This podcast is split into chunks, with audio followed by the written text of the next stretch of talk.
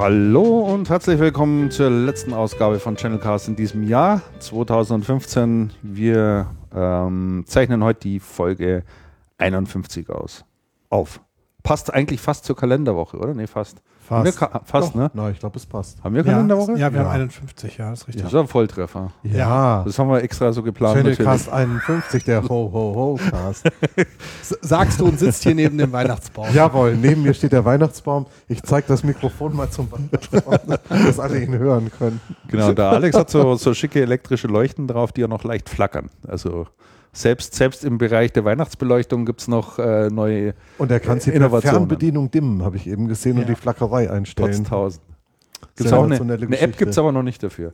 Ich gehe davon aus, dass es tatsächlich schon eine App dafür gibt. Ja. Cool. So, die Stimme hat man schon gehört. Ich begrüße wie immer den Alex. Mich haben sie tatsächlich irgendwie aus Asien wieder zurückgelassen. Genau. Der leider verhindert war bei unserem Hörertreffen, bei unserer Jubiläumssendung am 50. Da war ein Vulkan schuld. Wir hatten das ja damals in der Sendung genannt. Genau. Und äh, jetzt ist er aber wohl behalten wieder hier in München. Und kämpfe nach wie vor für die Aufmerksamkeit, die der Channel bekommen soll. Sehr gut. Genau, so soll das nämlich sein.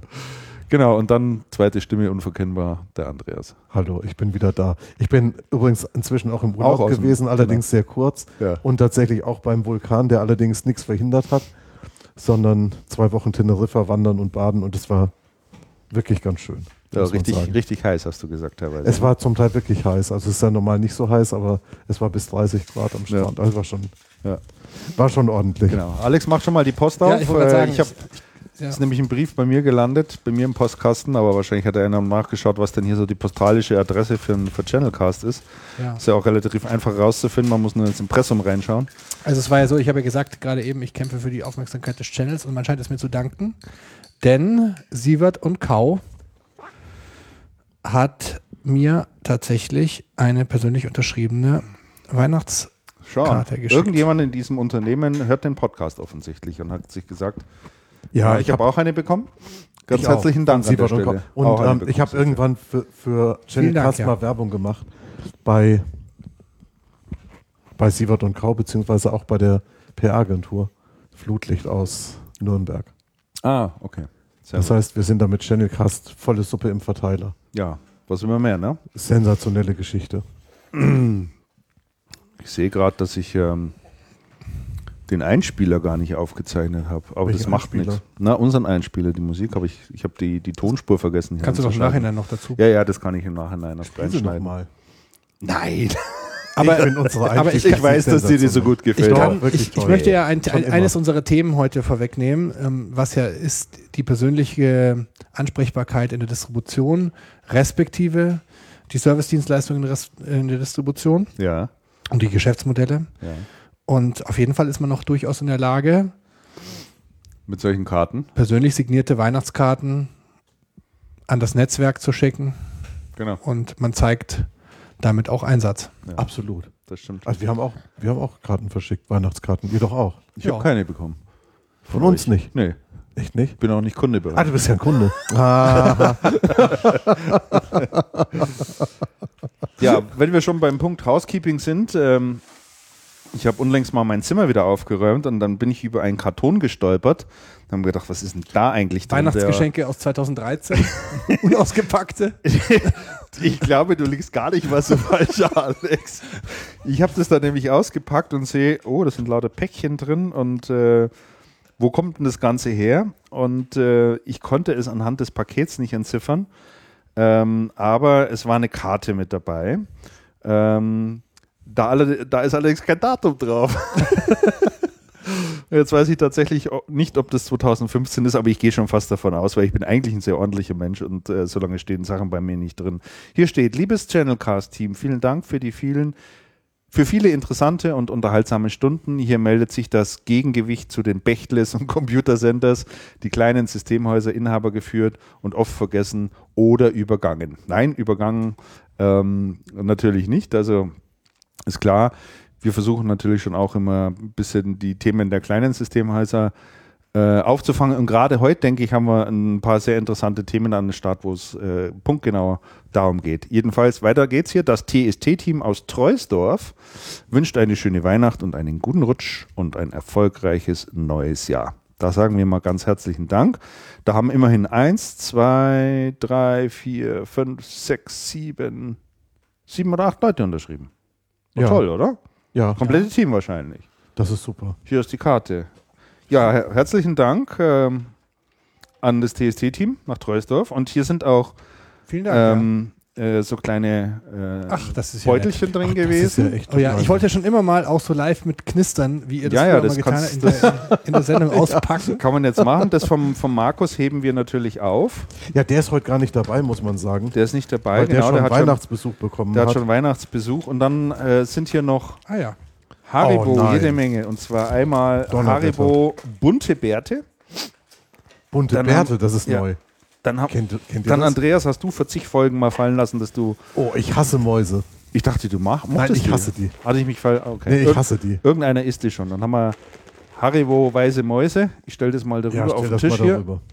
Also Also hier, hier die- öffnen. also Ich hier, mach die bunten Bärte mal auf. Also was hier äh, drin war, ist, äh, das ist auch echt äh, nett und praktisch und ich finde es wirklich ein hervorragendes und süßes Weihnachtsgimmick. Diese immer mehr im kommenden mobilen Aufladegeräte. Akku oder Äh, Zusatz für, für Handy, ja, Charger. genau. genau. Ah, sehr cool. Oh, da, ja, Das, das, tut, ist, das ist sehr brauchbar. das ist ja, Ja. wenn ich und hier mit äh, äh, gebrandet, also vielleicht auch gleich mal Inspiration für den einen oder anderen Hörer, der ja auch sich immer wieder überlegt, was könnten wir denn unseren Genau, von, Kunden von und so weiter hier äh, schenken. Äh, hier gibt es tatsächlich, also ge gebrandet, äh, ein Aufladegerät in etwa in der Größe einer Zigarillo oder sowas. Ja, genau. Mhm. Ähm, IT und Kommunikation www.tst TST GmbH, genau. .com Wirklich schön. und ist echt hübsch gemacht und äh, ist halt fürs Handy, Android als auch Und iPhone dadurch, und dass das Silber ist, wirkt total wertig. Ja, wirkt fertig und Sehr gut. hebt jeder auf. Ja. Ist nützlich, werde ich sofort laden. Mal ein Foto machen hier von dem ganzen Geschenkebergen. Ja, und jede. Menge Haribo haben wir, wie gesagt, äh, jetzt hier am Und Start. Süßes. Süßes, genau. Und ein Weihnachtsmann. Hier, Christian, ich halte den hier mal hier ins Bild. Warte mal. Hat er jetzt ein Foto gemacht? Ja, ich glaube schon. Hatte. Das hat jedenfalls. Ja, Hammer. Jetzt merkt man, jetzt hätten wir wieder den Funk hier. Ja, irgendein Handy tut Ja, ja, das ist, das ist meins jetzt natürlich. Wenn ein Foto Das ist geschossen hast. meins. Mhm. Gut, werden wir nachher mal vertwittern hier. Genau, wer unseren Twitter-Kanal übrigens nicht kennt, der heißt channelcast-de. Aber ihr könnt natürlich auch den einzelnen Teilnehmern folgen. Alle sind wir auf Twitter vertreten Genau. Twitter finde ich als Plattform auch zu finden. übrigens. du twitterst relativ viel, ne? Also eh- mehr, mehr, mehr als Facebook machst du jedenfalls. Ja, ich mache Facebook fast gar nichts. Also ich war ja so ich mache auf Facebook mit fast Twitter, gar nichts, aber Twitter finde ich wirklich gut. ich war da früher mehr oder minder überfordert. Es war mir zu viel und zu Mhm. schnell, aber ich glaube, man muss das nur, man muss sich das selber ein bisschen organisieren, Ja. Listen anfertigen Und man muss, auch, man muss auch verzichten können. Und auch manchmal. verzichten Also manchmal können, ja. musst du einfach auch Ja. wegschauen können. ja, das stimmt. Aber es ist, ein, es ist nach wie vor ein sehr schnelles Medium. Das Wie viele Follower hast du schon, Andreas? 40.000 bestimmt. Nein, nein, nein, nein, nein, überhaupt gar nicht, überhaupt gar nicht viele. Überhaupt gar nicht viele, vielleicht zwischen 700 und 800. 750, Ja, aber das 760. finde ich schon relativ viel. Mhm. Ich schon habe übrigens damals viel. ja auch Werbung für meinen Twitter-Account gemacht und in der Folge haben sich viele nach der Sendung ähm, tatsächlich mir angeschlossen. Ja, insofern können wir jetzt ja alle mal drei noch vielleicht unsere. Genau, sag doch mal dein, dein Twitter-Handle. Du bist 4, 486 SX, wie der erste Genau, Computer, den also ich hatte. at, at 486SX, wie der, wie der Computer. Der Andreas ist. Ich bin Andreas ähm, Raum. Ganz Andreas normal. Raum, ganz Mhm. normal. Ne? Äh, bei mir ist es äh, ganz bei Trost. Äh, bei Christian Meyer zu finden ist schwierig. Und Markus hat, glaube ich, auch einfach nur Markus, Reuter. Ne? ich weiß. Mhm. Ich meine auch, ja. So, und schon sind wir am Futtern und essen Haribo und schmatzen ins Mikro. Ich Unsere, glaube, das uns, wird mit der Sendung heute unsere nix. Hörer lieben, lieben das, Das ja. nichts Scheites. Äh, ja, wunderbar. Also, ganz herzlichen Dank nochmal an der Stelle. Äh, hat uns natürlich sehr, sehr gefreut. Und äh, Markus, wie gesagt, dein Geschenk ist hier. Das kriegst du dann das nächste Mal überreicht, wenn du wieder in München bist. Äh, Gibt es noch was vom letzten Mal von aufzulösen von unserer Jubi Jubiläumssendung? Nee, ne? War jedenfalls sehr nett. Die Jubiläumssendung war eine sehr nette Sendung. War wirklich nett und Ja. gemütlich und wir Und sind dann am Hörern Schluss noch gut nett. zusammen, zusammengesessen, haben noch viel gequatscht. Also, das hat sich gelohnt. Machen wir zum hundertsten wieder. Hier, sag mal, wisst ihr eigentlich, wie diese Haribo bunten Bärte zu, zu ähm, anzuwenden sind? So. Ah, Andreas macht einen Bart. ähm, ich finde übrigens, Christian, wir sollten nicht nur vielleicht bei der 100. Sendung einen machen, vielleicht auch schon bei der 75., wenn sich das zufällig ausgeht, mit einem Biergartenbesuch, oh, das wäre mal was im Sommer, ne? oder? Müssen wir durchrechnen, wo wir bei der 75. sind, wenn wir pro Monat machen. Ja, müssen wir schauen. Okay, dann legen wir mal los, oder? Die erste Sache, die ich mir notiert habe, ähm, tja, ein alter Bekannter ist wieder aufgetaucht. Also, ähm, ich weiß nicht, wer diese Funktion in Google kennt, aber wenn man etwas Bestimmtes sucht oder wenn man nach einem Begriff sucht und äh, regelmäßig darüber informiert werden möchte, wenn es etwas Neues zu diesem Begriff gibt und man dann anschließend per E-Mail informiert werden will. Das ist ganz praktisch. Also es gibt ja manchmal so Sachen, wo man sagt, ja, immer wenn da irgendjemand was drüber schreibt, aber wenn es eine neue Nachricht gibt zu dem Thema, dann hätte ich ganz gerne eine Info darüber. Das habe ich verschiedene, für verschiedene Personen auch eingerichtet, ähm, die ich einfach so interessenhalber mal verfolge. Insbesondere für Personen, die aus der Branche herausgehen. Ja, und ähm, da gibt es einen, äh, den kennt sicherlich der eine oder andere Hörer, das ist der Martin Kinne. Martin Kinne, Martin Kinne, Martin Kinne, Dächter, ähm, HP, nee, Martin, HP, HP, genau. genau, Kinne, HP, Siemens. genau, Siemens, richtig? Siemens, Genau. genau. Hat etliche Stationen im, im Channel durchlaufen, war Genau. meistens nicht länger als zwei Jahre irgendwo. Also der hat schon relativ häufig den Job gewechselt. Und der ist, meine ich auch vor, müsste ich jetzt, müsste ich jetzt recherchieren, aber ich schätze ja auch, das ist etwa zwei Jahre her, in die Solarbranche abgewandert, wie damals Luc Raré von LG. Luc Raré der von ist ja da LG, auch genau. immer noch, den verfolge ich auch immer noch. Und äh, auf den Martin Kinne hatte ich jedenfalls auch ähm, so äh, eine Suche. Und da kam vorgestern eine E-Mail rein. Ähm, und zwar, Stimmt, Ist was- SMA Solar ist der. genau, der ist bei SMA Solar. Und jetzt muss man dazu, dazu sagen, gewesen. Weil äh, Solarbranche, wir wissen es alle, denen geht es ja auch nicht sonderlich gut. Mhm. Und die SMA Solar äh, Technology, so heißt sie ganz genau, die hat beschlossen, ihr Managing Board downzusizen, wie es so schön heißt, also zu, Mhm. zu verschlanken. Und ähm, eines der in Anführungszeichen Opfer ist Martin Kinne, der dort als Chief Sales und Service Officer äh, tätig war. Ähm, Telefon, vermutlich ein Anruf. Ach so, das ist hier diese furchtbare Funktion. Ja, Entschuldige man- von meinem Mac. Ja, ja, ich kenne das. Manchmal nervt das, ne? Wenn Ja. es dann überall bimmelt. Ah, Verzeihung. Und äh, ja, der Martin Kinne, der wird ähm, das Unternehmen also verlassen. Und da sind wir natürlich gespannt, wo er wieder aufschlägt. Ne? Vielleicht kehrt er ja zurück in die, in die Solarbranche. In die, Äh, in in die die. Siemens-Welt. In die Siemens-Welt oder bei Gigaset oder Ja, der, ist so ein, der ist ja so ein alter Siemenser. ne? Alter, also ja, ja, richtig genau. Richtig. Genau. langjährig, lang, langjähriger, langjähriger Siemensianer. Richtig. Der, ähm, ich habe ihn in Erinnerung, dass er immer wieder in diesen Pressemitteilungen, also in den Berichten außenrum, als sehr guter Geschäftsmann beschrieben wurde, was seine Gehaltsvorstellungen angeht. Ja, Echt? ja. Also dafür, Das, ist, Äh, ja, das muss man können. dafür war er schon ein Stück weit bekannt, ist richtig, ja. Also er hat schon gewusst, wie er verhandelt und wie er vorankommt im Leben und Karriere macht. Dann die zweite Personale, die ich notiert habe. Ähm, Das ist ja wesentlich, wenn man Karriere machen will. Entschuldigung, was? kurzer Zwischendruck, dass man das kann. Das ist nicht ganz unwichtig dabei, ja, da hast du völlig recht. Das ist nicht ganz unwichtig. Ja, Schon, oder? ja von alleine kommt es natürlich Nee. nicht. Du musst das schon Nee, nee, Dich natürlich auch von in nix Szene setzen und nix positionieren, Da. ne? Ja, ja, ja. dich ins Gespräch Das bringen und auch schon, schon gut wollen. vernetzen und, und, und das muss man schon auch wollen, ist richtig. Ja, die zweite Personale, die ich aufgeschrieben habe, die ist äh, jetzt, äh, glaube ich, vor zwei Tagen bekannt gegeben worden. Und zwar dreht es sich hier um Hardy Köhler. Hardy Köhler, ein, ja, ich glaube, der war- lange, lange Zeit bei, bei IBM und äh, ist dann zu Adobe gegangen. Ja, Hardy war der, war der erste ähm, Semantic-Geschäftsführer in Deutschland. Richtig, genau. Das ist in den 80ern gewesen. 80er Jahren gewesen. Ja, ja. Unglaublich. Und äh, ja, Hardy Köhler war jetzt lange, lange Zeit bei, bei Adobe und ähm, hat eigentlich noch einen Vertrag bis September im nächsten Jahr.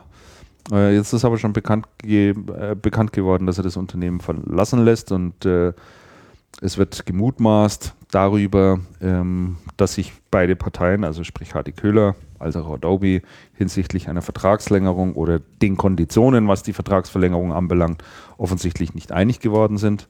Das erinnert mich irgendwie an die letzte Personalie, über die wir gerade gesprochen haben. Martin Kinne. Wegen der Verhandlung. Wegen der Verhandlung, genau.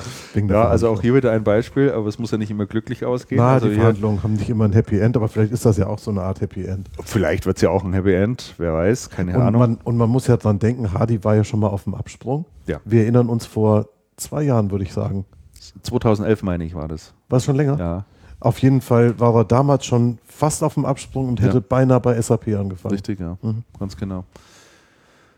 Ja, also um Hardy Köhler muss man sich, glaube ich, keine großen Sorgen machen. Er ist ein ganz erfahrener äh, Channelmann und seine Erfahrung, die er dort gesammelt hat bei Adobe. Und Adobe ist ja auch eins der Unternehmen, die eine große Transition hinter sich haben, also Ja. vom klassischen äh, Softwaregeschäft äh, auf CDs oder Lizenzgeschäft, wenn du sozusagen möchtest, oder On-Premise-Geschäft, wie man es auch beschreiben möchte, hat ja Adobe relativ gut und, und, und ohne großen Schmerzen den Schritt in Richtung Cloud geschafft. Wobei es immer noch natürlich so, ein, so eine Mischform ist, weil man natürlich nach wie vor noch die Software natürlich auf seinem Rechner installieren muss, aber viele Funktionen sind dann Ja. sind dann hinterlegt in der Cloud. Und äh, das Geschäftsmodell hat sich dann natürlich komplett geändert. Und ich weiß noch, dass äh, Adobe damals bekannt gegeben hatte, anlässlich des äh, Wechsel des Geschäftsmodells, dass die gesagt haben, also sie gehen jetzt mal davon aus, dass sie jetzt zwei Jahre lang durchs Tal der Training gehen und haben vor, äh, haben da schon mal äh, gesagt, da werden die Umsätze werden uns da jetzt ein Stück weit mal einbrechen. Das ist aber in diesem Cloud-Geschäft einfach mal so. Ja. Und äh, die haben aber viel, viel schneller als, als gedacht und geplant und für sie sicherlich auch ein Stück weit überraschend wieder Fuß gefasst und äh, ganz gute Umsätze dann Ja. wieder erwirtschaftet. Man, Ja. Bitte.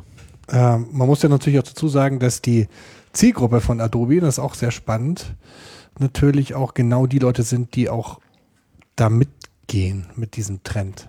Also mir ist das aufgefallen. Meinst du kreativ, Leute? Mhm. Also mir ist das aufgefallen, weil wir haben damals, ähm, also es war ja auf vielen Ebenen hat ja Adobe damals was gemacht und unter anderem über die Kontakte auch, die ich damals hatte, das ist schon ein paar Jahre her, war ich freier Redakteur und da hat, ist Adobe auf mich zugekommen, dass ich ihre Kampagne mit unterstützen soll. Also die haben auch rumgefragt in der Branche nach Journalisten und nach ähm, Leuten, die halt so ein bisschen, wie, wie sagt man da, die immer so ein bisschen Leuchttürme, Leuchttürme sind, was Ja. Trends angeht und solche Sachen. Und haben sich dann auch erkundigt und wir haben dann damals, habe ich mich mit ein paar Grafikdesignern zusammengetan und haben so eine kleine Broschüre gemacht für Adobe, wo wir die neuen Lizenzmodelle vorgestellt haben. Auch äh, ging es um kleine Unternehmen, also ging jetzt nicht um die Hipster-Grafiker, sondern auch wirklich Lizenzprogramme für mittelständische Unternehmen.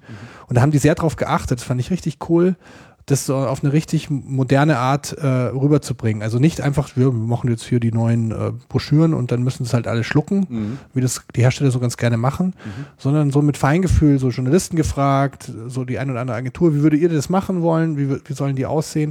Und dann haben wir da den CI-Guide gekriegt und da war noch, weiß ich noch, dass noch mein ähm, Grafikdesigner noch total äh, überrascht war, wie für so einen großen Konzern, wie wenig streng der der, also jetzt was Bildmaterial und Grafiken angeht, die, die Vorgaben waren. Also die haben Stimmt, normal ist ja alles immer geregelt in diesen ja, CI-Guides. war natürlich ja, dort auch, aber jetzt, was Bildmaterial angeht, speziell, aber auch äh, sonst die Aufbereitung war es, für- war es recht offen und das zeigt halt auch, ist ja auch mal wieder das Thema unserer Sendung, wenn sich so, halt so die Zeiten wandeln, da muss man halt auch das Feingefühl an den, an den Tag legen und nicht einfach mal selber so bestimmen, ich bestimme jetzt, wie ich jetzt diesen Wandel bestreite, äh, der jetzt irgendwie von außen kommt, sondern ich äh, höre mich erstmal um und das ist Und eine, hol Leute auch an Bord. Ne? ja, hol Leute an Bord, die, die dafür bereit sind. Und das, deswegen überrascht mich das jetzt auch nicht so. Ähm, die ganzen Grafikdesigner, die, die, die, die genießen das, dass sie jetzt zum Beispiel auch Ad- Adobe Cloud über mehrere Geräte nutzen können. Es ist so, wenn du in einem Gerät online bist und im anderen gerade nicht, dann kannst du dich halt, du kannst ja nicht mit zwei gleichzeitig anmelden, aber du kannst die Lizenzen verwalten, alles über die Cloud, kannst das Zeug runterladen. Und, und also das ist schon, geschickt gemacht. Und es ist nicht so ein Gezipfel, Entschuldigung wenn diesen Ausdruck, Ja. ähm, und ein Krieg wie bei Office 365. Mhm. Das ist genau das, also da ist halt, äh, das kann man nicht selber mal so eben installieren. Es geht inzwischen, also sie haben sich auch viel verbessert bei dem Prozess, aber da wurde eher mit dem Hammer quasi von der Industrie gesagt, jetzt läuft so.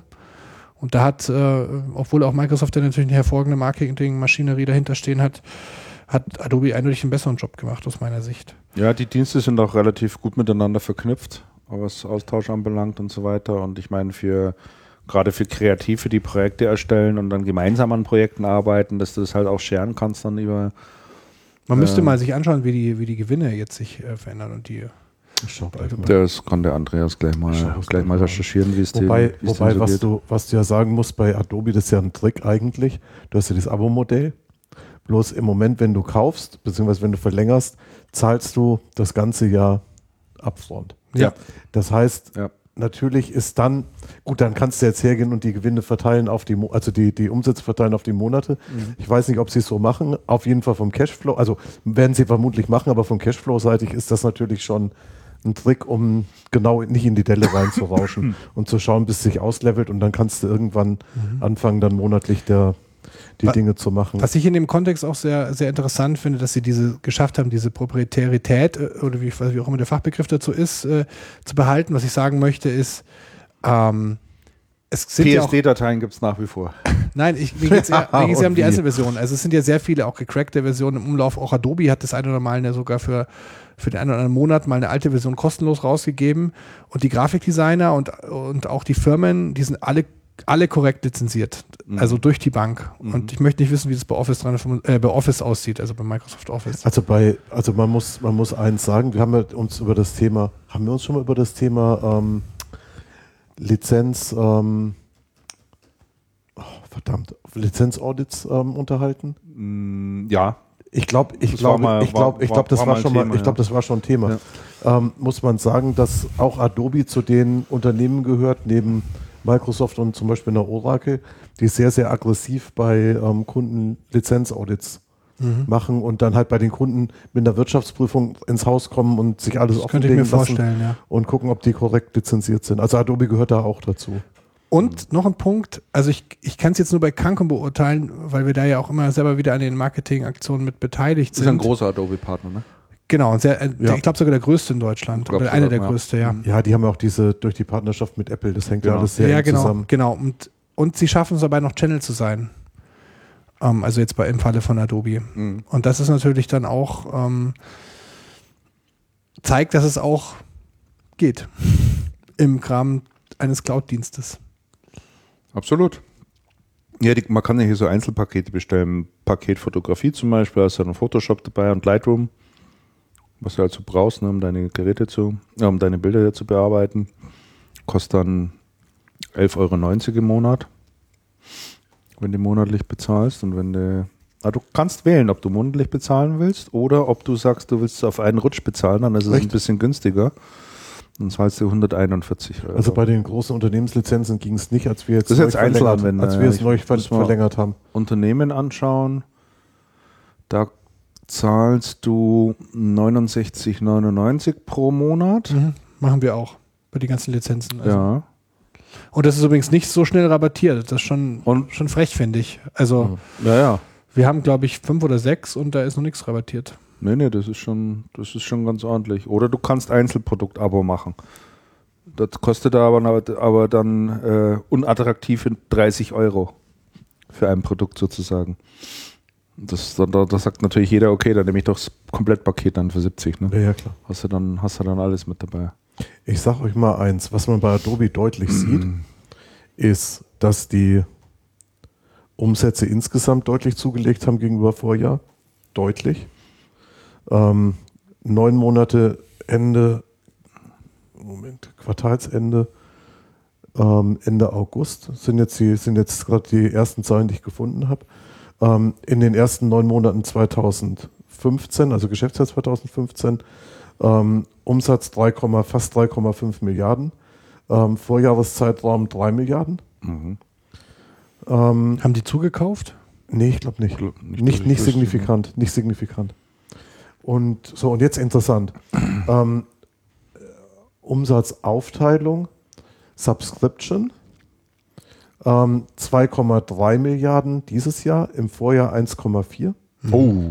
Produkte 8, 800, 840 Millionen, Vorjahr 1,3 Milliarden. Das heißt, man sieht schon deutlich die Verschiebung. Und, Und dann gibt es noch Service und Support, Ja. das ist ungefähr auf das ist echt ein Level. guter Punkt, weil mir fällt es auch immer wieder auf. Also wir haben zum Teil haben die Leute auch noch on-premise, also jetzt bei den Designern auch mit denen, wo wir arbeiten, mit denen wir arbeiten. Äh, und äh, das ist auch wo, es war ein guter, ganz guter Punkt, weil die auch räumlich verteilt sind dann, also auch selber räumlich verteilt abends zu Hause arbeiten, bei uns drin arbeiten, je nachdem. Und das ist immer schon ein Riesenkrieg, wenn da auch nur eine Version Update Unterschied ist. Ja, ja, ja, grauenhaft. Genau. Grauenhaft. Falsche, falsche Version, falsche Version InDesign oder sowas. Ja, ja, genau. Um Gottes Willen, da geht gar nichts. Also Ja. aufwärts, abwärts kompatibel. Das war bei, bei Adobe schon immer ein Scheiß. Ja. Entschuldigung. Ja, ja. Aber gut, bei Quark war das ja früher auch, Ja, Auch nicht anders, Die ja. Zahlen vor dir zeigen, warum das so ist. Ja, ja, na klar. Ja gut, und wenn du abonnierst, ja gut, wenn du abonnierst, dann gibt sich das sofort. Quark gibt es übrigens noch, gell? Ja, ja. Äh, Quark macht übrigens, habe ich neulich gelernt, in diesem ganzen Bereich Broadcasting müssen die wirklich der dominante Softwareplayer sein. Aha. Also für, ähm, für anscheinend für, für Audio- und Fernsehproduktionen. Aber das ist schon auch interessant. Die Firma Quark war ja damals, äh, ich schaue jetzt den Andreas an, Domi- wir, alt, wir alt, altgedienten Redakteure vor, vor 20 Jahren, das war Quark der, der, Express der, war- der Standard. Das war der Standard, es gab nichts anderes. es gab quasi nichts anderes. Und dann, Alle kam, anderen DTP-Programme sind abgestunken. Genau. Ganz fürchterlich. Und dann kam InDesign. und dann kam InDesign um die Ecke von Adobe und, Und, und Quark war mit viel Skepsis beäugt von den, von den Quark, ganzen Leuten. Und Quark ist an der eigenen Arroganz in dem Markt gescheitert. Ganz genau. Muss man, muss man wirklich muss ganz man, deutlich muss man sagen. wirklich sagen. Die haben unverschämte Preise gehabt, eine unverschämte Update-Politik, Null Flexibilität. null Flexibilität, absolut null. Ja, ja, ja komplett, komplett fürchterlich. Ja, das stimmt. Ah, Alex macht ein schönes Selfie. Ja, das ist sehr gut. Genau. Ja, also das zu Adobe und ja, das, Und äh, Adobe, und da muss man noch eins sagen, sage ich jetzt gerade noch. Ah ja. Net Income, also Gewinn nach Steuern, von 180 Millionen im Vorjahr auf 406, 406 Millionen, fast 407 Millionen in diesem Jahr, ersten neun Monate. Interessant. Interessant, äh, interessante Zahlen. Jetzt habe ich gar nicht in den Cashflow geschaut. Aber macht nichts. Aber das ist mal, um einen Eindruck zu geben, das heißt, es findet tatsächlich eine deutliche Verschiebung statt. Und wie viel Prozent indirekt? Das sieht man da bestimmt nicht raus. Nee, das siehst du nicht. Aber Adobe ist, Adobe ist eine ist ein starker indirekter Player, aber ich glaube nicht, dass sie es ausweisen in dem. Hier schreibt übrigens Channel Ghost im, im, im Chat gerade zu dem Thema, es ist wieder aller Regel, dass man für derartig gut eingeführte Produkte mit einer noch stärkeren Marke im Kreuz bei möglicher Lieferung per Download noch zusätzlich einen Channel benötigt. Ja, ja, das ist eine interessante. Das, das ist aber, das ist eine- das das ist aber ist nur die, ersten Teil, das, den ersten nur Teil die der Frage, Theorie, den würde ich ersten sagen. Teil aus. das ist eine total. Das Es ist wieder total- aller Regel, dass man Ja. für derartig gut eingeführte Produkte mit einer noch stärkeren Marke im Kreuz bei möglicher Lieferung per Download noch einen Channel benötigt. Ich glaube, das ist halt auch nur der theoretische Ansatz. Ja, in, in, in seiner Reihenform mag das stimmen, aber ich denke, es ist immer ein Stück weit auch abhängig von der Komplexität der Produkte. Die Idee ist ja auch dahinter, ähm, und da, ich bin ja schon lange der Überzeugung, dass es auch ein bisschen da, also im, im Systemhausumfeld an vielen Stellen dahin geht, dass man als Systemhaus ähm, ähm, Produktbundles schnüren sollte ähm, in bestimmte Branchenrichtungen. Und dass sie dort dann quasi, da, ich, bei Adobe geht es ja auch nicht nur jetzt um, um InDesign, da geht es ja auch um PDFs zu erstellen und, und, und diese ganzen designierte Sign äh, Marketing Cloud, was sie alles noch haben. das, genau, dann Sign- Signierung von solchen Geschichten und was, was da nicht noch alles ist. Und ich glaube, da macht es Sinn, als Systemhaus da die, ähm, die Position des Trusted Advisors auch zu genießen und da oder aus, auszunutzen und sich da Product Bundles zusammenzustellen und in den Vertrieb dazu gehen und entsprechend mit Adobe dann was auszuhandeln, also ab einer bestimmten Lizenz. Genau, das äh, es ist ja nach wie vor schon ein Stück weit mit den Produkten, die du genannt hast, auch Lösungsgeschäft. Also da müssen ja wirklich konkrete Lösungen erstellt werden. Also geht es ja um Dokumentenmanagement, um Dokumentenflow, ähm, Abzeichnung, äh, Signierung und so weiter und so fort. Ähm, das ist ja jetzt nichts, was man sich einfach runterlädt und dann äh, loslegen kann. Naja, durch die, ähm, durch die neuen, durch die neuen ähm, Lieferwege, die du hast, Mhm. oder durch die, wie sagt man, Bezugswege, Ja. ähm, verschiebt sich im Channel doch deutlich die Wertschöpfung. Also ich glaube, auf den einfachen ist- Nenner kann man es bringen. Es wahr. verschiebt sich die, Wertschö die Wertschöpfung und mit der Wertschöpfung verschiebt sich natürlich auch die ähm, verschiebt sich natürlich auch die Möglichkeit, Wertschöpfung in irgendeiner Form zu leisten bzw. abrechnen zu können. Mhm. Und der, und der, blo der bloße Akt, ein Produkt zu übergeben, der in der Vergangenheit großer Akt war und sehr schwierig und sehr teuer für den Hersteller, für den, der es gemacht hat, ist halt immer weniger wertschöpfend und insofern immer weniger wert. Mhm. Das heißt, ähm, im Prinzip ja. Das heißt im Prinzip ja, stimmt. Das ist, ähm, Sag ich Aussage kann das man- ist im kann man Prinzip nicht- ja. das ist, das ist im, im, Pri- im, Prinzip, im Prinzip ja. Die, die, interessante, die interessante Frage ist, ähm, wofür benötigt man einen wie gearteten Channel? Das heißt, ähm, in, einer, in einer Situation, wo der, wo der Kunde vom Produkt nur einen Millimeter wegsetzt, ähm, ist der Begriff Channel ja, also ist, dann ist da, da ist da kein Platz mehr für einen Channel, wo das Produkt dann, über den das Produkt geschoben wird. Mhm. Und für die, und für die, ähm, und für die Wertschöpfung, die, die ist dann einfach keine mehr. Und die interessante Frage ist, ähm, welche Mehrwerte gibt es denn noch zu transportieren? Es gibt eine ganze Mehrwe Ja, Menge Moment. Mehrwerte, um, um Produkte zu transportieren. Nicht nur das. Und insofern, ich glaube, Platz für Channel ist schon immer. Das kommt darauf an, wie dieser sich definiert und Also wie, nicht du nur den, das. wie du ihn, wie du ihn, ähm, wie du ihn spielst. Also das zweite, natürlich genau das, was du sagst, ohne Frage, aber ich würde es noch ergänzen um den Punkt Vertrieb. Also ähm, man kann, es kann keiner besser als der Channel Kunden überzeugen, bestimmte Dinge zuzulegen oder sie eben sich nicht zuzulegen. Die, ja, wobei, wobei natürlich ähm, Channel Ghost schon recht hat, weil, weil er sagt, ähm, dass man für derartig gut eingeführte Produkte mit einer noch stärkeren Marke im Kreuz, ich meine, das ist schon richtig. Hier hat ein Hersteller natürlich auch über, über viele Jahre, über viele Jahre mit Produktqualität, mit Branding und, und, und, erheblich gut vorgearbeitet und hat dadurch den Channel erheblich verkürzen können. Das spielt doch keine Rolle mehr, doch nicht bei Adobe, echt? Das weiß ich nicht, worauf er sich bezieht jetzt. Weiß ich auch nicht. Zeig mal, zeig mal. Das muss weder beraten noch erklärt werden, alles klar. Oh, das sehe ich, äh, das sehe ich ein bisschen Ähm, anders. Beispiele habe ich gerade genannt. Ja, ich glaube, das, ich würde das auch nicht für durchgängig. Also gerade im öffentlichen Bereich, im zu Public. Public-Segment, weiß ich, dass die da sehr, sehr stark damit arbeiten, auch in den Bereichen, die du vorher genannt hast, die digitale Signatur und was da nicht alles, äh, PDF-Erstellung, da gibt es ja auch etliche im öffentlichen Segment, et, etliche äh, Hierarchien und Compliance-Regeln und so weiter und da will so eine Architektur, ist die mal nicht immer so eben eingeführt auf Adobe-Basis. Ja, aber interessanter Punkt. Ja. Äh, wir machen mal weiter, weil ich glaube, wir kommen nachher noch eh noch mal ein bisschen auf das Thema zu sprechen. Ähm, wir haben noch ähm, ein paar kleinere Personalien, die wollte ich zumindest genannt haben, weil ich es ganz interessant finde. Kennt von euch einer den Flash-Spezialisten? Ich hoffe, ich spreche ihn richtig aus. T-Chile, Tegile geschrieben. Ja, da ist der, äh, der Dieter Schmidt von, von NetApp hingegangen. Der war ja lange Zeit dort äh, Manager. Ja. Und äh, die haben jetzt noch einen zweiten von NetApp geholt, nämlich den Willibald Hertel. Was machen die?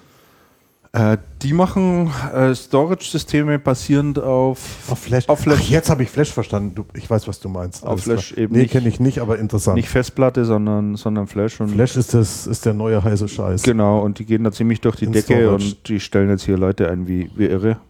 Und da hat man sich jetzt wieder äh, zumindest eine Personalie aus Es gibt etliche so, so, so kleine amerikanische Startups, die mit Flash-basierten Speichern hier auf dem, auf den Markt gehen und versuchen, ähm, Channels aufzubauen. Genau. Es ist wirklich ganz interessant. Es ist nicht ganz einfach, das, ähm, den Channel da vernünftig, vernünftig aufzubauen und in den Griff zu bekommen. Äh, bei, ach übrigens, genau, bei Flash-basiertem Speicher, also Storage, ähm, hast du das Thema, was du bei, was du bei Adobe hast, tatsächlich noch nicht. Erstens Branding nicht so vorhanden, zweitens Produkte hochgradig erklärungsbedürftig und installationsbedürftig und ähm, viel Integrationsaufwand, auch auf einem auf einem relativ, ich würde das mal nennen, niedrigen Wertschöpfungs, Niveau oder so ähnlich. Mhm. Ja. ja, also die machen so ähm, Speichersysteme basierend auf, auf Flash. Also große Flash-Storage-Arrays, also schon eher die großen Sachen. Man müsste mal so eine, man müsste das mal durchspielen. Christian, ich hänge noch ein bisschen an der Diskussion von, an der Diskussion von eben Ja. ähm, über die über die Rolle des Systemhauses, des Systemhauses im ähm, also durch die wechselnde Rolle des Systemhauses, je nachdem, wie die, ähm, wie die Produkte vertrieben werden, beziehungsweise wie die Produkte vertreibbar und beziehbar sind. Und man müsste, man müsste wirklich mal durchspielen, so wenn ich heute ein Adobe-Systemhaus aufmachen würde, mit, mit was für Leistungen würde ich das machen? Oder wenn ich heute ein Storage-Systemhaus aufbauen würde, wie würde ich das heute angehen und wie vergleicht sich das mit dem, was klassisch der Fall ist? Und mit so einem Wenn du so quasi auf der grünen Wiese machen Genau, könntest. genau, ne? also so ganz idealtypisch, wenn man da mal dran geht. Mein, mein Professor damals hat, hat immer gesagt, im Studium, das war Philosophie, der hat immer gesagt, naja, ich versuche dann immer mal so zu konstruieren und so ein eigenes System zu konstruieren, wenn ich jetzt, was weiß ich, Platoniker wäre oder sowas. Und dann hat er gesagt, na, so ein, so ein, ähm, so ein Vorsokratiker, den kriegt er beim Kaffee hin.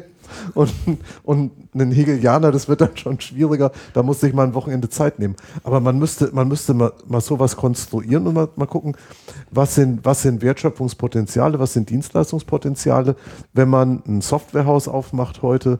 Ähm, welche Dinge fallen plötzlich weg?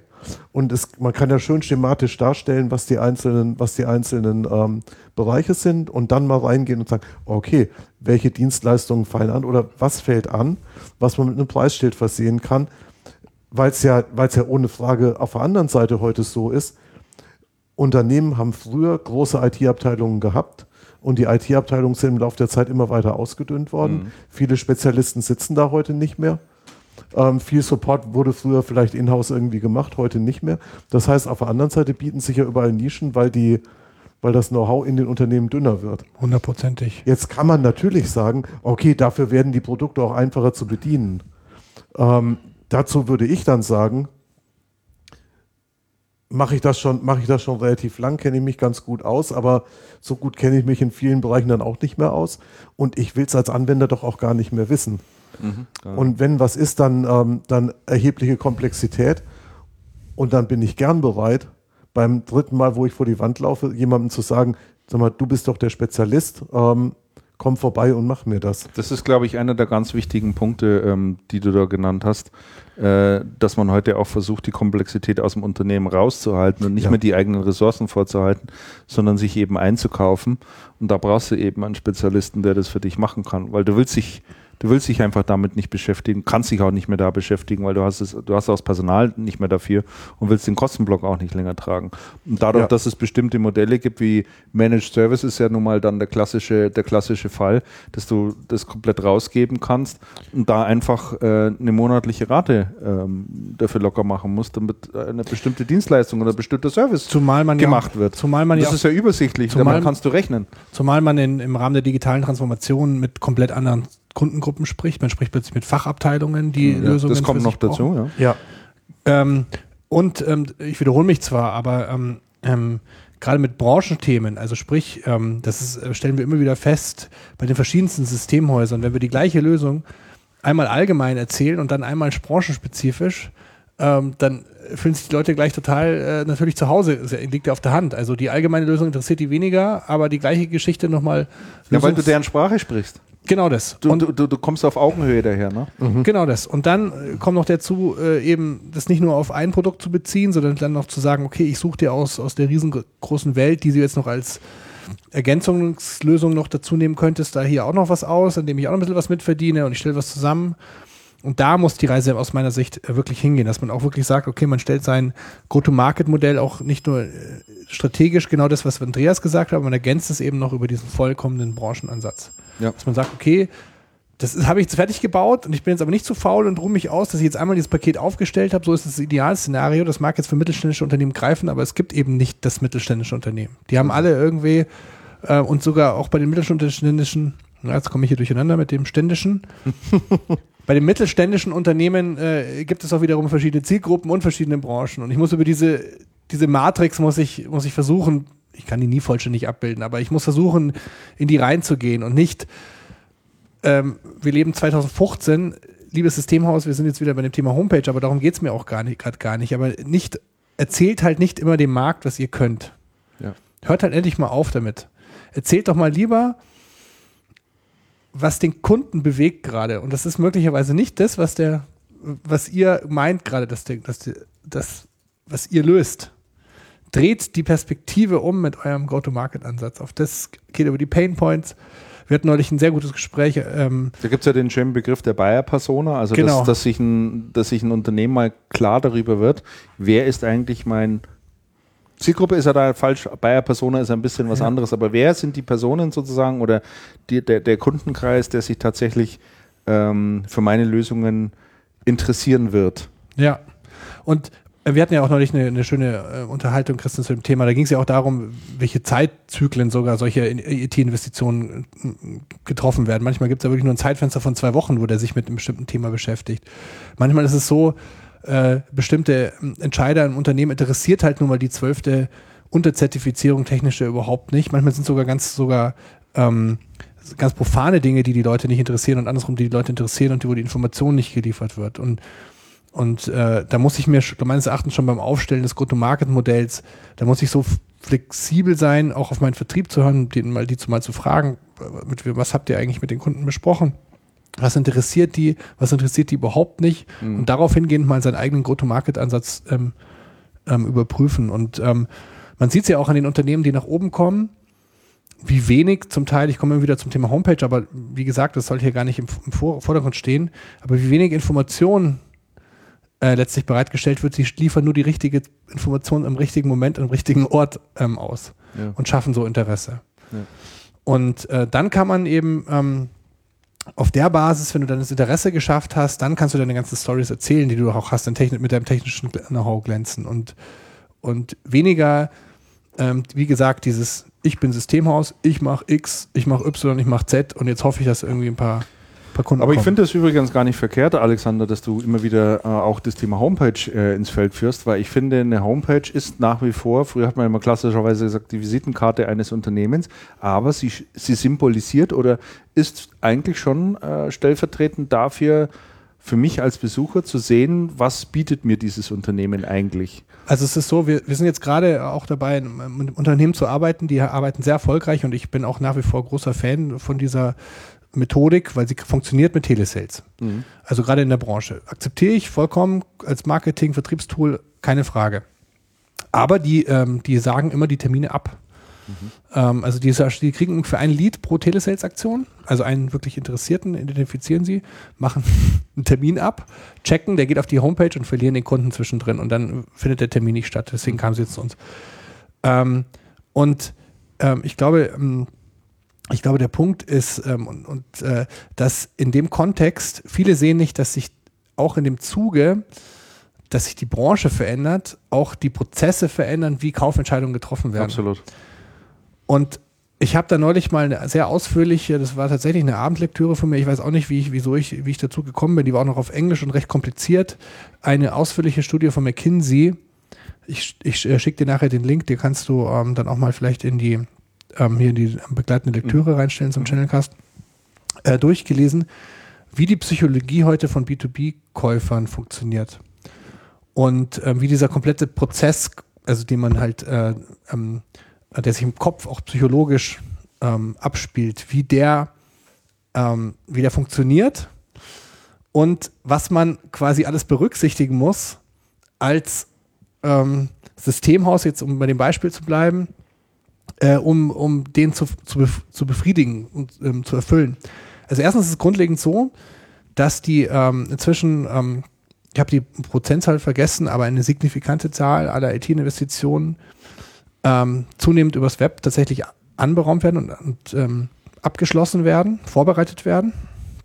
Es ist ähm, eine unglaublich große Zahl, ist eine extrem altersabhängige Zahl, also alle Entscheider unter 40 verwenden das Internet, um äh, sich für eine IT-Investition zu entscheiden. Es geht immer mehr weg von dem, das Systemhaus mag mir vielleicht die richtige Lösung erzählen und ich vertraue dem seit Jahren, aber wenn ich nur mein Handy äh, irgendwas Genau. eintippe, dann habe ich, schon- gelerntes, Tool. habe ich schon zwölf äh, We- Wettbewerbsangebote. Das nutzt du, um deine Urlaubsreise zu machen und äh, dieses und jenes anzuschaffen. Also warum nicht auch dafür? Ja, dann, dann hat man festgestellt, dass bis zu fünf ähm, verschiedene Contents zum Einsatz kommen. Mhm.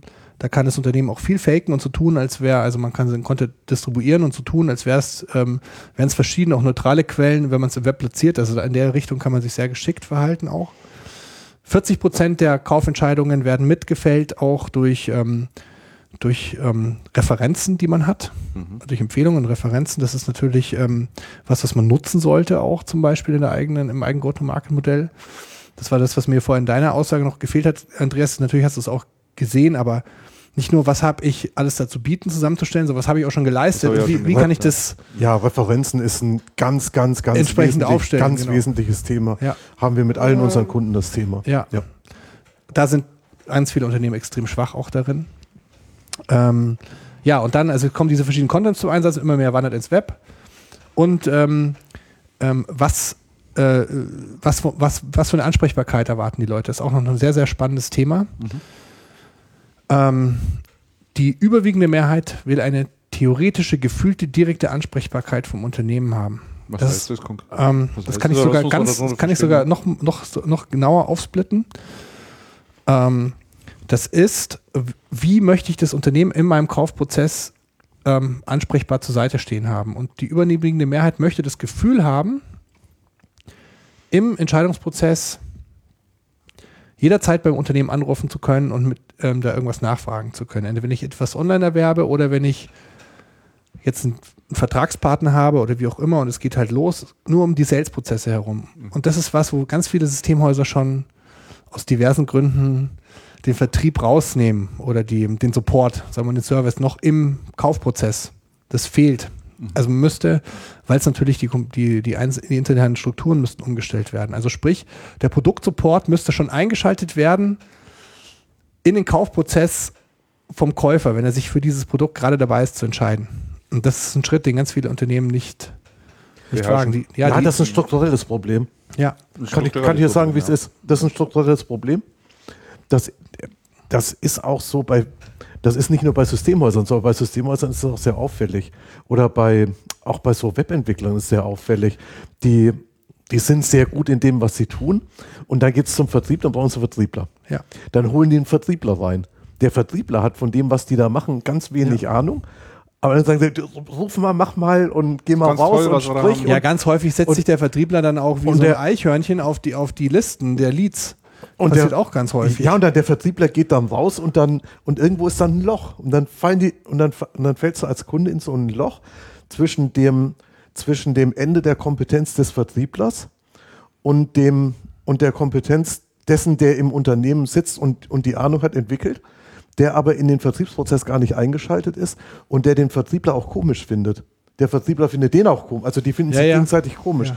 Da- Also da- Produktmanagement das, ist, das, ist, das, ist, das ist ein Loch. ist da die eine Abteilung. Die zweite Abteilung, an die ich denke, wo wahnsinnig viel schiefläuft, ist die Marketingabteilung. Ja? Also die Marketingabteilung, die dann oft damit beauftragt wird, äh, sorg mal bitte dafür, dass wir vernünftige Leads bekommen. Die, Ja, machen, dann, die machen dann irgendwas. Ja, das- und, und die Leute schreien dann anschließend, was sind denn das bitte für Leads? Ja? Das sind irgendwelche komischen Ja, Leute, die Sache, wir alle die- überhaupt nicht brauchen können. Es ist null strukturiert, es ist überhaupt nicht klar, Das ist aber eine Sache, die welche auf. Herstellerseite schief geht. Weil Nicht da, nur auf Herstellerseite, Weil da, weil die da würde ich sagen, auf Systemhausseite ist es nicht die Marketingabteilung, sondern da ist es oft so, dass keine Marketingabteilung da ist und auch das Verständnis für Marketing gar nicht gar nicht so ausgeprägt ist, Naja, weil man sehr stark aus der Technik kommt, dann hat man vielleicht noch einen Vertriebler da sitzen. Und dann geht es nämlich so, der Vertriebler fängt dann an, seine Vertriebsunterlagen selber zu bauen und in die, in die Vertrieb, was ja eigentlich Marketingaufgabe wäre, und in die Vertriebsunterlagen was reinzuschreiben, was mit dem, was das, was das Haus dann eigentlich macht, gar nicht so richtig was zu tun hat, weil er schaut halt von außen drauf, nicht mit der, nicht mit der technischen Brille und also mit, mit, ähm, mit nicht dem Sachverstand, den jemand hätte, der aus der Technik kommt. Aber man also die kann- beiden, die beiden Welten Ja. zusammenzubringen, das, und das ist, auch, das ist auch ein strukturelles Problem. Absolut. Also ähm, ich glaube, zusammengefasst kann man, kann man auf alle Fälle festhalten, äh, das Unternehmen sehr wohl zu, anzuraten ist, mal seine ganzen Prozesse wirklich zu durchleuchten und sich mal anzuschauen, wie, wie findet halt der Prozess, den du gerade so ein bisschen geschildert hast, der Kaufprozess eigentlich heute statt. Ja, Psychologisch. psychologisch ganz einfach aus statt, ja. Ähm, und, und Ja, ich denke, auch, da, da auch, gibt es auch strukturell. Ja, natürlich. Auch strukturell, Das der- gibt und- sich ja daraus, natürlich. Ja, es ergibt sich daraus. Und, und, und äh, da entstehen schon so viele neue Ansätze und viele neue Ideen, dass jeder wahrscheinlich zur Einschätzung kommen wird, dass er ein Stück weit sein Unternehmen auch umbauen muss. Und, Und- da schrecken viele natürlich auch vor, davor zurück, In- weil da geht es natürlich um Besitzstandswahrung, da Ganz geht es schwierig. um, äh, da geht's um Veränderungen vor allen Dingen, da geht es um tiefgreifende Veränderungen mitunter. Und da ist natürlich, da Aber hat das- ein, da hat's ein Startup natürlich leichter. Ja klar, aber, da, aber der Knackpunkt an der ganzen Geschichte ist, der Trigger an der ganzen Geschichte ist, dass man gezwungen ist dazu, weil im B2B die Kaufprozesse ins Web wandern Ja. und dort vorbereitet werden. Auch in einem Umfeld, da, ähm, wie, wie Private Cloud, wie, keine Ahnung, VMware, komplexe Produkte werden vorbereitet, die Kaufprozesse. Vergleiche Systemhaus A mit der Top-Kompetenz im Umfeld ähm, VMware-Infrastrukturen und Vergleich eins, was nicht so gute äh, Know-how hat, aber top marketingmäßig aufgestellt ist und genau zur richtigen Zeit am richtigen Ort mit den richtigen Landingpages, mit den richtigen Antworten ist. Und ich verspreche, die Leads werden da drüben eingesackt. Ja, ist so. Ja. Ja. Und, äh, und weil gerade auch die Leute, die VMware, wie VMware-Infrastrukturumgebungen nutzen, inzwischen andere sind, die es nachfragen. Ähm, sehr, sehr spannende Studie, kürzlich rausgekommen, Stichwort äh, Private Cloud, Public Cloud. Ähm, es gibt so einen neuen Player- Player-Markt, das sind diese Public Cloud Vendors. Also es sind die Service, äh, Entschuldigung, Public Cloud Service Providers. Das sind die, die die öffentlichen Cloud-Dienste nutzen und Managed Services um öffentliche Cloud-Dienste herum machen Ganz interessant, ja. eine neue, ähm, von, von Crisp Research ist die Studie rausgekommen, eine neue, neue Form des, der Players am Markt. Warum ist dem so? Weil es gibt etliche Fachabteilungen, etlichen neuen Bedarf, etliche Agenturen, etliche Subabteilungen, Zulieferer, wie auch immer, die in, genau in die Richtung IAS, PAS ähm, großen Bedarf haben, sich nicht damit auskennen und die Angebote der Public Cloud Service Provider nicht ausreichen. Und da gibt es findige Häuser, Pironet als Beispiel vom Lösungsportfolio her, kann aber auch im Kleinen, ganz im Kleinen sein, kann im Großen sein, die oder auch AWS-Partner, Ja. die genau mit der Masche an den Markt gehen, die wirklich sagen, du bist meine Zielgruppe, wie, was hast du für Bedarf, welche Branche bist du unterwegs äh, und ähm, ich bastel dir, ähm, ich mache dir die Zwischenform zwischen ähm, ähm, zwischen dem, was, was der Markt bietet, was du nicht wirklich verstehst, was du nicht checkst, auch äh, was die Verantwortlichkeiten angeht. Wenn du Cloud-Dienste einfach nutzt, dann landet ja viel von den Verantwortlichen bei, bei dir. Die, über, die kümmern sich um diese sogenannte Shared Responsibility, die kümmern sich darum ähm, äh, und nehmen dir alle Sorgen ab und machen, die schlagen die Brücke zwischen dem super günstigen AWS-Dienst und, äh, und den Kunden. Und die Kunden, ähm, deswegen ist ja auch AWS groß geworden, ist natürlich, äh, die alten Kunden waren auch die, die auch deswegen zu AWS gegangen sind, weil die so günstig sind. Viele wieder würden mir jetzt widersprechen, viele Hörer sagen, die sind gar nicht so günstig. Ist aber Fakt, an vielen Ecken ist AWS einfach mit der günstigste Anbieter im Markt. Aber das zählt heute immer weniger, weil die neuen Kunden, das ist das gleiche wie der Fachhandel oder wie der, der Opa, der äh, in den Fachhandel lernt und für den Computer ein bisschen mehr be Mhm. bereit ist zu zahlen, wenn er dafür noch einen Service kriegt. Und es ist das gleiche mit diesen ganzen Public Cloud Dienstleistungen. Genau, das wandert jetzt darüber, ja. Ja, und, und da muss ich aber die Sprache sprechen vom Kunden. Das ist der Trick. Der Trick ist, gar nicht mal das technische Super-Know-how rund um AWS zu haben. Das ist, glaube ich, relativ schnell erlernt, wie man solche Instanzen aufsetzt und zuschaltet und abschaltet und so weiter und so fort. Da geht es eher darum, dass du dich an der richtigen Stelle da positionierst den Kunden gegenüber. Und das ist zum Beispiel auch der Erfolg von so einer, von so einer großen Partner, AWS-Partner wie die Direktgruppe, die ja auch nicht umsonst Gruppe heißt, weil sie verschiedene Antworten findet auf verschiedenen Ebenen, branchenspezifisch. Und da geht es weniger, ähm, ich möchte Ihnen jetzt technisch nichts absprechen, aber ich sage Ihnen auf jeden Fall, die haben ein sehr gutes Go-to-Market-Modell ja. außenrum. Ja. Und das sind genau die Punkte, die ich gerade angesprochen habe. Also da, da unterschreibe ich jedes Wort. Ja, Also genauso, genauso sehe ich es auch, ja. Und äh, man sieht vor allen Dingen bei, bei jüngeren Unternehmen, äh, die gerade gestartet sind oder ähm, äh, sagen wir mal, diesen ganzen Altballast auch nicht mit sich herumschleppen, ist diese Go-to-Market-Strategie eine völlig andere als bei diesen tradierten Häusern. Weil die wählen einfach, wählen einfach genau den richtigen Ansatz, den du gerade geschildert hast. Und dann bist du auch erfolgreich. Das ist, ist nicht schwer. Also es ist ja kein, kein Hexenwerk sozusagen. Ne? Muss nur machen. Wir haben ein Problem, wir haben eine, die IT-Branche, vor allem der Channel, ist eine Häuptlingsbranche. und in der Häuptlingsbranche gibt es sehr viele Häuptlinge und die müssen sich bewegen und Häuptlinge bewegen sich nicht so gerne. Ja, ja. das stimmt, ein Stück weit. Ja, jetzt sind wir ein gutes Stück, ähm, jetzt haben wir einen guten Ausflug gemacht oder einen interessanten Ausflug gemacht. Aber wir, wir legen sehr viel Leidenschaft. Wir alle drei legen sehr viel Leidenschaft rund um dieses Thema. Wir haben da, Ja. glaube ich, alle drei unsere Passion wir, in diesem Feld. Wir, wir machen es ja auch schon so lang. Und wenn wir, und wenn du dir anschaust, wie sich die Dinge entwickelt haben über die Jahre, ja. und es sind ja immer neue Dinge passiert, es sind immer neue te- technisch neue Dinge gekommen, aber es ist niemals irgendwas gekommen, was, ähm, was das ganze, die ganze Art Geschäft zu machen so umkrempelt, wie das, was gerade passiert. Sagen wir, wir sind natürlich auch in der, in der, in der, in der schönen, angenehmen Lage sozusagen, nicht in, in einer dieser Wagenburgen sitzen zu müssen, äh, wo wir es nicht mehr schaffen, rauszuschauen, sondern nur noch unsere eigene Welt wahrnehmen, sondern wir sind eben in der glücklichen Situation, dass wir die Vogelperspektive einnehmen können und einfach auch mal sehen, was passiert denn da am Markt, was, was geht denn da voran. Und da kannst Das du halt einfach auch viel richtig. lernen und äh, das wollen wir natürlich mit Channelcast ein Stück weit auch weitergeben und mal reflektieren, was da draußen passiert. Und, ne? und eins kann man ja, und eins kann man ja auch mal sagen. Wir kommen ja, wir kommen ja aus einer Wagenburg-Branche, aus einer klassischen, die Verlagsbranche. Ich bin nicht mehr drin. Alex auch nicht. Wir haben am Rand damit zu tun. Du steckst drin. Aber die, aber die Situation in der Verlagsbranche hat sich ja dramatisch geändert. Absolut. Und das, was sich in der IT tut, ist ja in der, ist in der Verlagsbranche weit eher passiert. Ähm, hat sehr viel auch mit Digital, hat alles mit Digitalisierung zu tun. Hat alles mit Digitalisierung, da, damals hieß das noch nicht so. Und dem Internet zu tun und, die, und der Verschiebung der Budgets und der komplett veränderten Wertschöpfung, auf die die Verlage bis heute Keine sehr, sehr Antworten haben. bedingt Antworten finden. ja. Und es geht, und es geht ja auch noch weiter. Und jetzt, die erste Welle ging dann über Fachverlage drüber und jetzt geht's in der, in den, in der Zeitungsbranche an die Großen. Und es geht weiter Richtung Fernsehen. Richtung Radio ist im Moment alles stabil auf einem relativ niedrigen Niveau. Das hat das Fernsehen schon vorher zurechtgestutzt. Und, je, und jetzt schauen wir mal, wie das, wie das da weitergeht. Das gibt sehr inter interessante Diskussionen. Absolut, also ähm, weil du gerade das Thema Fernsehen ansprichst, da habe ich äh, letztens einen sehr interessanten äh, Beitrag gelesen.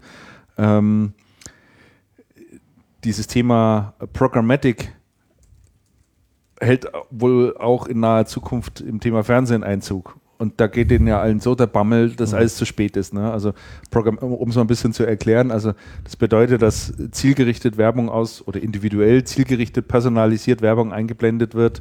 Ähm, halt je nachdem, was du für ein Sehverhalten beispielsweise hast. Ja? Also aufgrund deines Interessenprofils, das irgendwo abgeschnorchelt wird. Äh, das ist ja heute kein großes Hexenwerk mehr. Jeder Fernseher hat äh, mittlerweile WLAN-Anschluss äh, oder du schaust Fernsehen heute eh über deinen Computer oder treibst dich in Mediatheken rum oder sonst irgendwas. Völlig egal. Also man, man kriegt deine Sehgewohnheiten schon mit und dann spürt man eben dementsprechend äh, Werbung aus. Und da fällt natürlich auch ein Nimbus. Also das ist Ja. das ist das Schreckgespenst für, für, für die ganzen Fernsehanstalten. Ne? Also Ja. Das, das, das Risiko. Und, und, und diese Disruption, die, die, die, die greift halt überall um sich. Ne? Und wie du es richtig sagst, auch im Verlagsbereich hat man das halt massiv zu spüren bekommen. Weil du kannst halt heute als schlauer Kopf dich hinsetzen, einen Blog starten, guten, richtig guten Content produzieren, der spitz ist, der für deine Zielgruppe ist.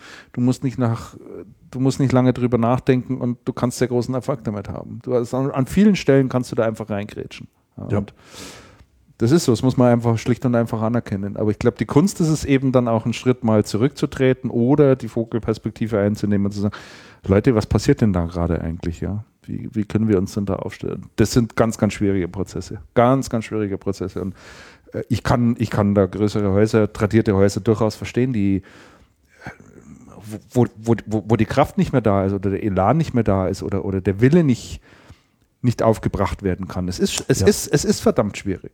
Ja, manche versuchen es damit, dass sie sich von externen Leute reinholen und dann sagen, bauen wir mal diesen Laden um. Wir Ja. müssen uns da jetzt irgendwie komplett neu ausstellen. Das mag funktionieren, muss aber nicht zwingend. Das ist immer die Frage, wie schaffe ich es, meine Mitarbeiter mit, mitzunehmen auf dieser ganzen Reise? Äh, sind die da überhaupt willens und in der Lage? Haben sie auch die Kompetenzen, die man da mitunter auch benötigt. Also Das erinnert mich immer an diese Diskussion, die ich mit dem Systemhauschef hatte. Die haben auf, die haben auf Managed Services umgestellt. Heute fast, ich glaube, 80 Prozent Dienstleistungsumsatz. Und sage ich, Mensch, wie habt ihr das im Vertrieb hingekriegt? ja. Und da sagt er, ja, die Vertriebler das sind vom Typ her, das sind schon andere als die, die Projekte verkaufen. Und dann hat er gesagt, ja, wir haben, wir haben dann schon viel Neue auch drin. Und dann sagt er so ein bisschen später, jetzt, wo wir so reden, wo wir so reden, von denen, die damals im Vertrieb bei uns gearbeitet haben, ist kein einziger mehr da. Wir haben lauter neue. Das sind alles komplett andere Typen und das wäre das wäre auch mit, das wäre nicht gegangen.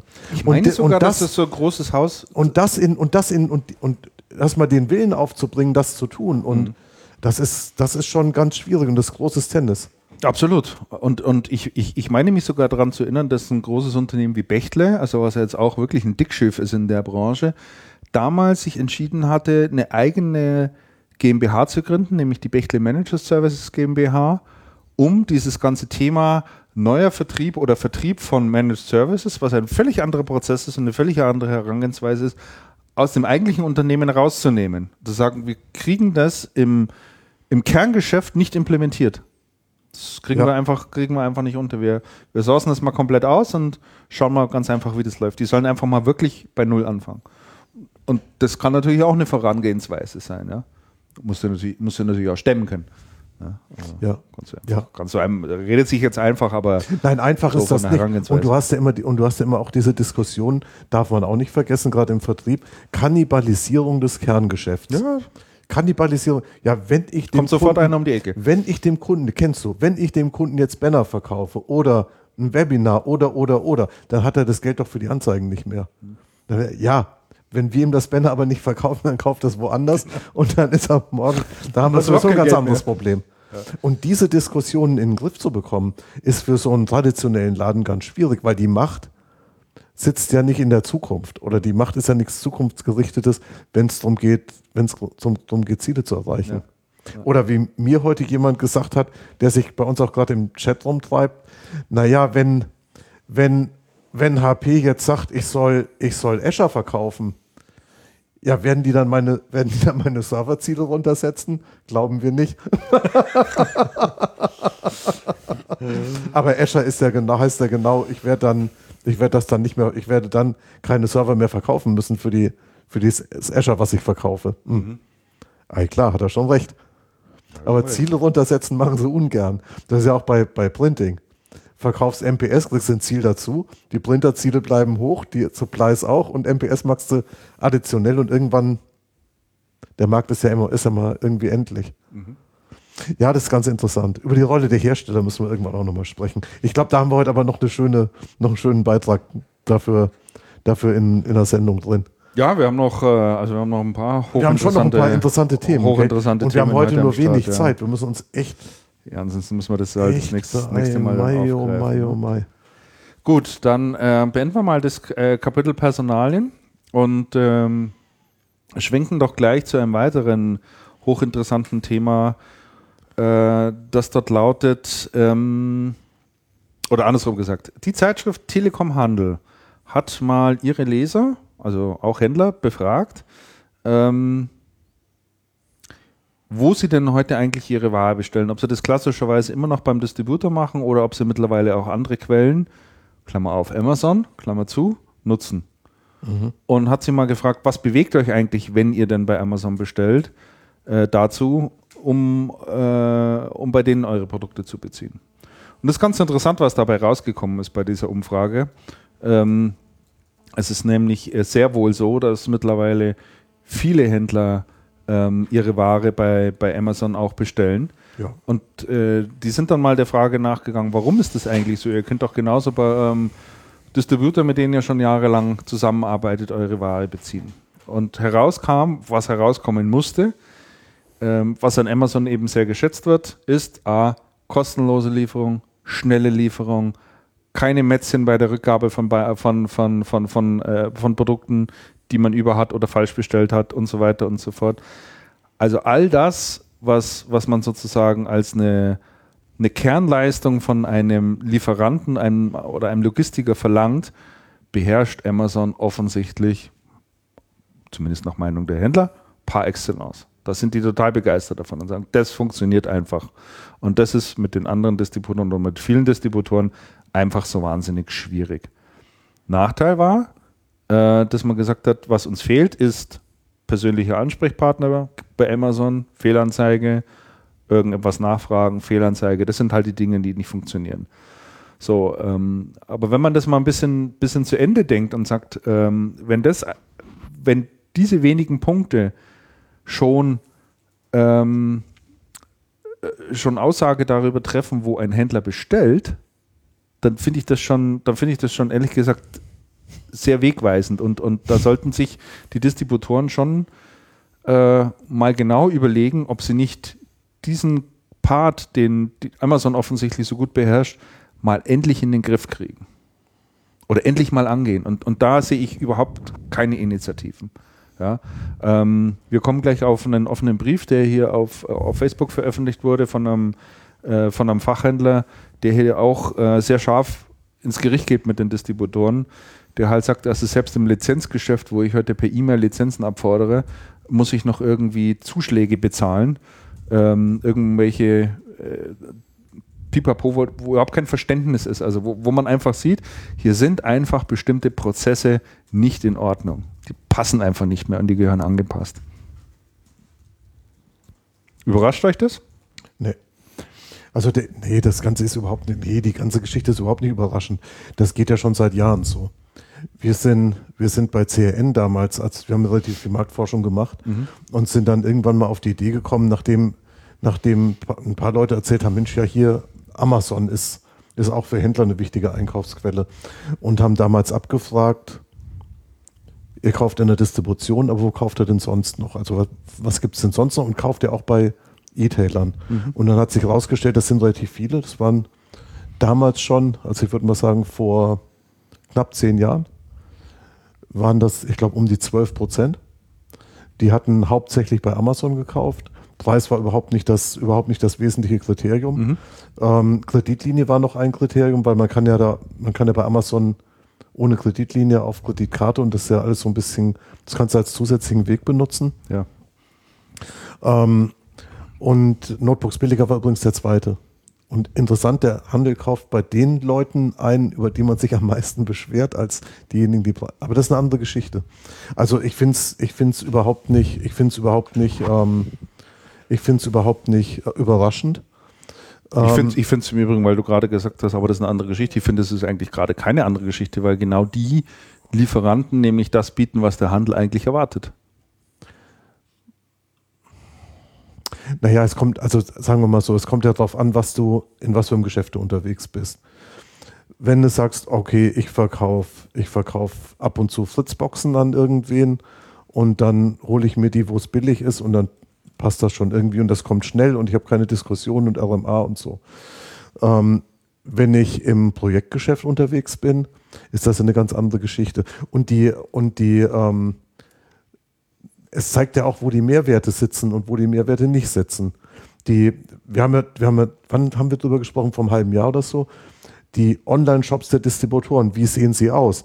ja im Vergleich zu einem Amazon eher grauenhaft, Kraut und Rüben. Also man möchte nicht meinen, dass ein Distributor, das, ich habe das ja alles schon mal gesagt, mhm. und die Distributoren versuchen sie auch anzupassen. Das ist halt ein kleinteiliger, schwieriger Prozess und bei einer Amazon, die haben immer zuerst IT im Kopf und Investitionen in Systeme und Software und verbessern und hier und da und dort. Und bei Distribution funktioniert das irgendwie, die Weltsicht irgendwie anders.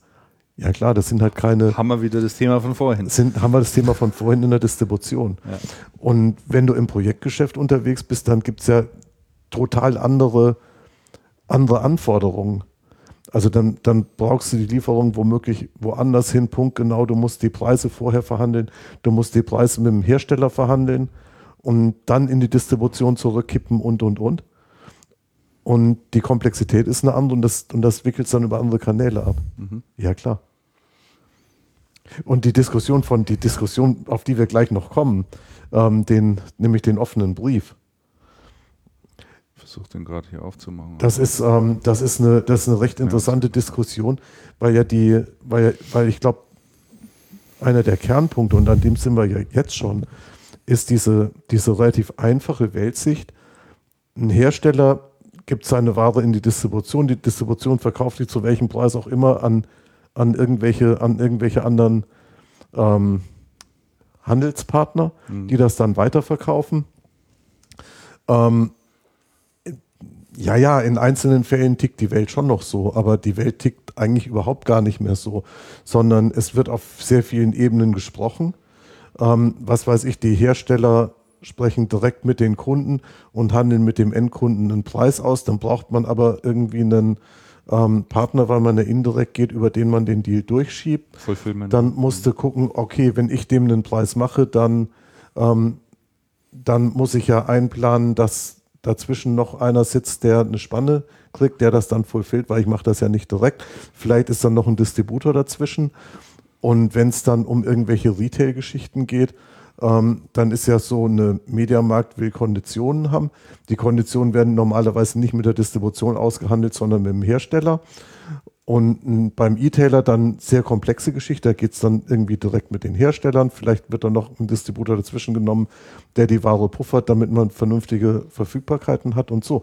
Das heißt, die, diese Rangehensweise zu sagen, okay, da sitzt einer, der kauft was und verkauft und der verkauft es nur an die und dann sitzt einer da, der verkauft es dann an Endkunden, kauft es dann irgendwie ein und das ist ein sehr, sehr einfaches Modell und die Welt funktioniert ganz lang nicht mehr so im IT-Channel. Also irgendwie findet das schon statt, aber es ist, aber es von der Logik funktioniert das nicht so.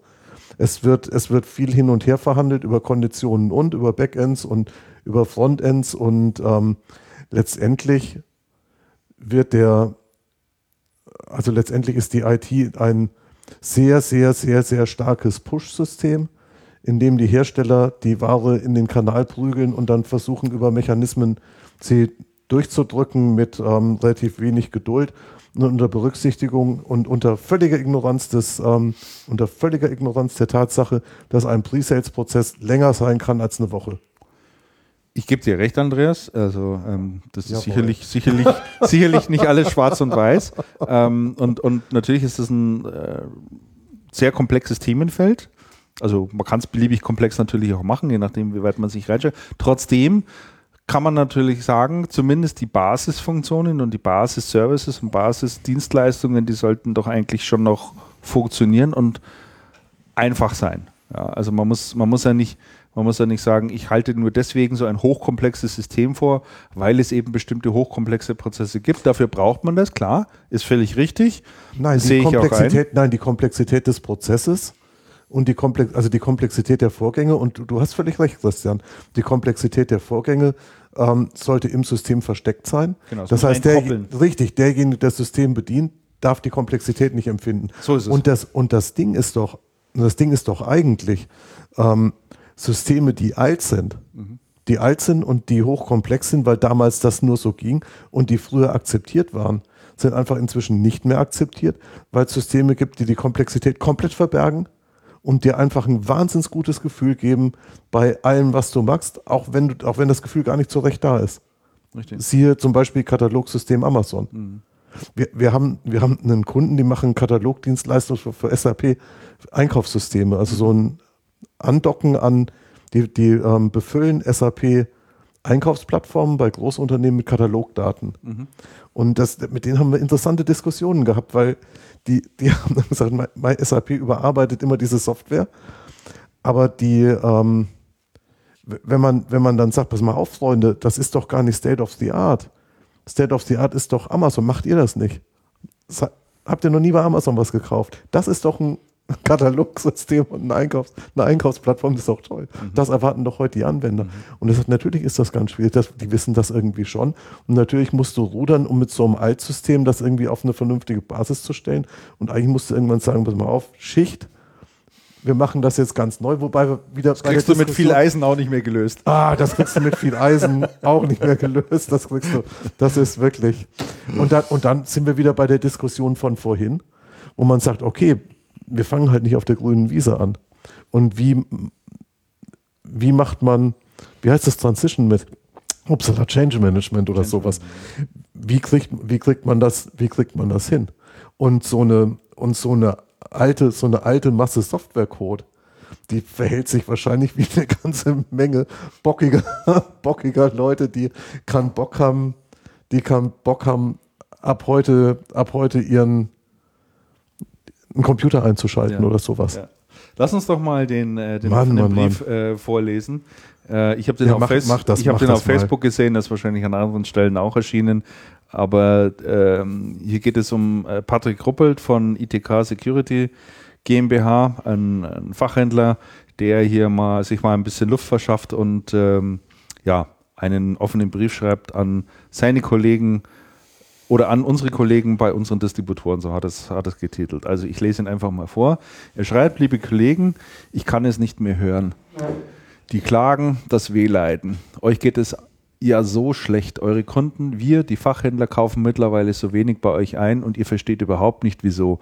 Groß und breit von euch angeprangert und in der Fachpresse diskutiert.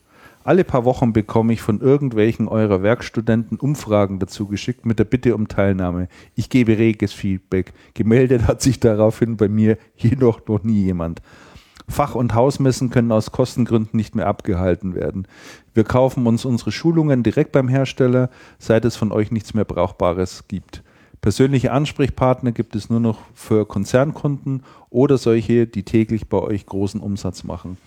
Da wollen wir auch gar nicht, da wollen wir aber gar nicht hin. Wir verkaufen eigentlich gar keine Geräte, machen es halt, wenn es, die, wenn es der Kunde wünscht. Bei uns ist der Kunde König. Und ja, ich würde oft lieber bei euch bestellen, wenn dann doch mal Ware, wenn ich dann doch mal Ware benötige. Aber ihr seid selber schuld an der Misere. Wacht auf und kapiert das endlich. Ihr bietet miserablen Support. Ihr seid unflexibel. Bei euch zahle ich sogar für per E-Mail verschickte Lizenzen noch Umweltpauschalen, zusätzlich zu den ohnehin völlig überzogenen Versandkosten für eine E-Mail. Und das ist auch noch seit Jahren bekannt und liegt angeblich an einem Systemproblem, aber das ihr aber nicht behoben, das aber nicht behoben werden kann. Umtausch, Schrägstrich, Rückgaberecht für gewerbliche Kunden, Fehlanzeige. Persönliche Ansprechpartner, nix. Kompetente Ansprechpartner, no way. Es geht nur noch darum, das zu verkaufen, wo am meisten Cashback und Rebate-Punkte an Land gezogen werden können.